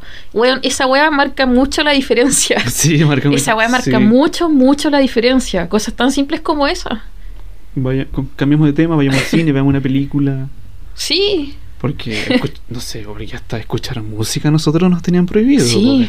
Hasta escuchar música nos tenían prohibido y teníamos miedo de hacerlo. Sí. No era una weá de no, me prohibían escuchar música. No, era un miedo de mierda de hacerlo. Y yo siempre me acuerdo, siempre me acuerdo, que un día salí de la universidad y, y dije, ¿sabéis que tengo ganas de escuchar a los Misfits? No había Ah, escuchado a los. Misfits en cinco años. Y era una, era una de mis bandas favoritas cuando estaba en el liceo, ¿cachai? Los Misfits. Y esto polera en tu avatar de. mi la de carretera. para nada sutil. Me gustaba mucho esa banda, aunque cantan pura mierda, lo sé. pero Pero es tu gusto, Me es tu banda, po, ¿cachai? Es pero, lo tuyo. Pero mira la wea, salí a la U, ¿cachai? Me puse mi audífono y caminé a la zona franca. Y busqué unos temas de los Misfits y, weón, me sentí tan libre, weón. Ay, qué. Solamente por escuchar una canción. Una canción muy basura. Pero, weón, me sentí tan libre que, weón, me puse a llorar en la calle. Te lo juro, me puse a llorar en la calle, weón. Los misfits de fondo. Sí. Es que, no sé, es que es una. Un. Un. Un, un antes y un después, como, weón, es lo que me gusta, weón. Me prohibieron tanto tiempo escuchar esta música. Eh, me prohibieron ver películas. Me prohibieron ver vestirme como a mí me gusta. Claro, vestir. Me prohibieron ser como soy. Claro. Tenía miedo de ser, decir quién soy finalmente, Sí, ¿cachai? Yo me acuerdo igual que, que en ese tiempo salió el, el disco de Lady Gaga, el Born This Way. Tú eres fanático de Lady Sí, Gaga. yo era fanático de Lady Gaga. Y, y con la que sí nos jugábamos nos decíamos Gordis Way. Esa era nuestra talla. Gordis Way, esa era, Way. esa era nuestra máxima talla y nos cagamos de la risa. Sí. Y, y yo escuchaba escondida ese disco, ¿cachai? Como que lo ponía en mi celular, después lo borraba. Y después lo, lo volví a descargar y, y weas así, ¿cachai? Y después lo borraba. Y era como, concha tu madre, la wea bacán, weón. Yo, yo por eso me gusta mucho ese disco de Lady Gaga. Creo que me marcó mucho mi vida porque yo lo escuchaba escondida. Yo tenía una amiga que era la ayuda de la música. La ayuda de la La música. ayuda de la música. Tú de repente estabas haciendo, no sé, un, un trabajo, porque más encima nosotros estudiamos en la misma universidad. Era la ayuda de la música. Entonces de repente me decía como, oye, ¿me prestáis tu computador para que haga, no sé, un trabajo en Word? Y era como, ya, dale. Y en eso me revisaba toda la música del computador y me borraba las canciones que ya no le gustaban. Ah, O que ella, o que ella O- o que sentía ella que, no estimaba eran, que no que ella eran- estimaba no que no eran demasiado cristianos. Puro Hilson nomás y Generación 12. Sí. New Wine, no. Ay, qué wea más fome, weón. Horrible, weón. A mí me da una ansiedad tremenda la música cristiana. Es como, por favor, cámbialo. No quiero estar acá. La odio, la odio. Sí, yo una wea como. la odio. La odio. Es como. Tan... Ay, mi mamá no sabe esa wea, como que no entiende, ¿cachai? mi mamá le gusta escuchar su música cristiana de repente cuando se levanta y es como, ay, mamá, ¿puedes bajarle esa wea?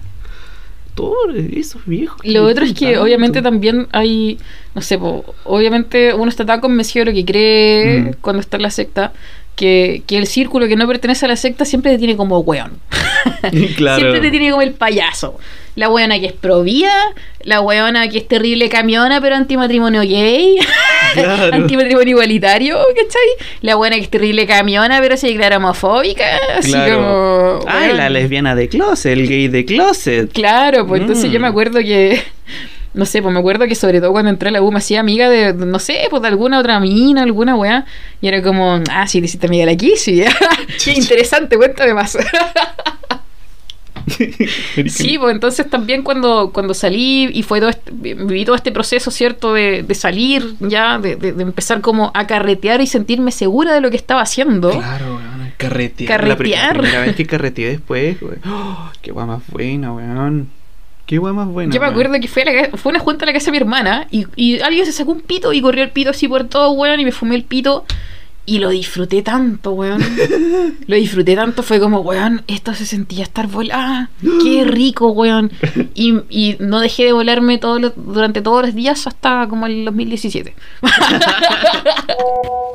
En realidad todo lo que sucedió ha sido difícil, como que yo me reprimí tanto de todo, de ser yo misma, de, de tener mi propia identidad, como ellos querían que, que nosotros fuéramos entonces todo el tiempo era como esa la tarea, ser como ella, ser como ella, ser como ella. Y no opacar todo el tiempo lo que tú eres, po. Eh, guardártelo, guardártelo y así un largo camino. Y a veces todavía me cuesta, como em, algunas cosas, por ejemplo, el otro día me junté con la que igual iba a la iglesia, una amiga. Eh, bueno, iba también porque después del tiempo igual ella se retiró. Em, y no, claro, hablábamos de eso como que em, del daño que, que te hacen, como, como las heridas que quedaron o, los traumas, porque realmente para mí fue heavy, como darte cuenta de que, que estabas en, un, que en, el, lugar equivocado y con las personas equivocadas y con, con todo lo que te enseñaban, eh, algunas cosas positivas, pero a la vez todo lo usaban a, tu, a su favor, al favor de ellos, ¿cachai? Entonces hablábamos y ella pensaba igual. Como que ha sido difícil para ella también soltar esas cosas, como no sentirte mal por esto, no sentirte mal por... Soy Esteban Cárdenas y estás escuchando Para Nada Sutil. Bueno, esto era lo que teníamos planeado. Espero que lo hayan disfrutado. Eh, muchas gracias por sus aportes. Vamos a estar dándole más énfasis, no sé, qué sé yo, a hacer nuevas cuñas, no sé, a, quizás a las cápsulas, a los lives. Vamos a tener un live el lunes también, Sí, qué sé yo. y lo otro, gracias por escucharnos toda esta temporada. Oye, sí, se pasaron. se pasaron, se pasaron. Oye, surgió unas amistades muy bacanas Sí, con, sí. con esto, le hemos pasado muy bien. Sí, nos no- hemos hecho amigas de mucha gente que nos sigue, nos escribe, de repente nos invitan a sus casas. Sí. Sí, y nos dicen como, ustedes son mis amigos, y es como, yo ni te conozco. Pero sí, son Pero sí, agradecemos mucho eso, sí, agradecemos mucho eso. Lo hemos pasado muy bien grabando el podcast. Eh, Sí. compartiendo nos, sa- cosas. nos saca de, de la rutina diaria. Sí. O sea, es como. Es un buen hobby. Sí, es un buen Es un buen hobby. Y eh, nos vamos a tomar un receso para mm, descansar un poquito de esto. No va a ser muy largo, sí. No, no va a ser muy Un largo. par de sí, semanas. un par de semanas. un par de semanas vamos a, a, a trabajar un poco los guiones, los nuevos guiones. eh, vamos a, como dijo Esteban, trabajar algunas cuñas. Eh, y quizás tiremos como a ideas nuevas. Así que Sí. eso. Ah, y lo otro es que también vamos a tirar algunos bonus. mm, así que atentes a Spotify. Sí. y a YouTube, sí. Así que muchas gracias. Nos escuchamos la otra temporada. Y obviamente vamos a seguir escuchando sus aportes. Dependiendo de, de la temática que se trate. Vamos a estar poniendo un sticker de respuestas. Y, y eso que eso. Muchas gracias, Kisi. Los queremos mucho. Los queremos muchos. Adiosos. Adiós. Arroz.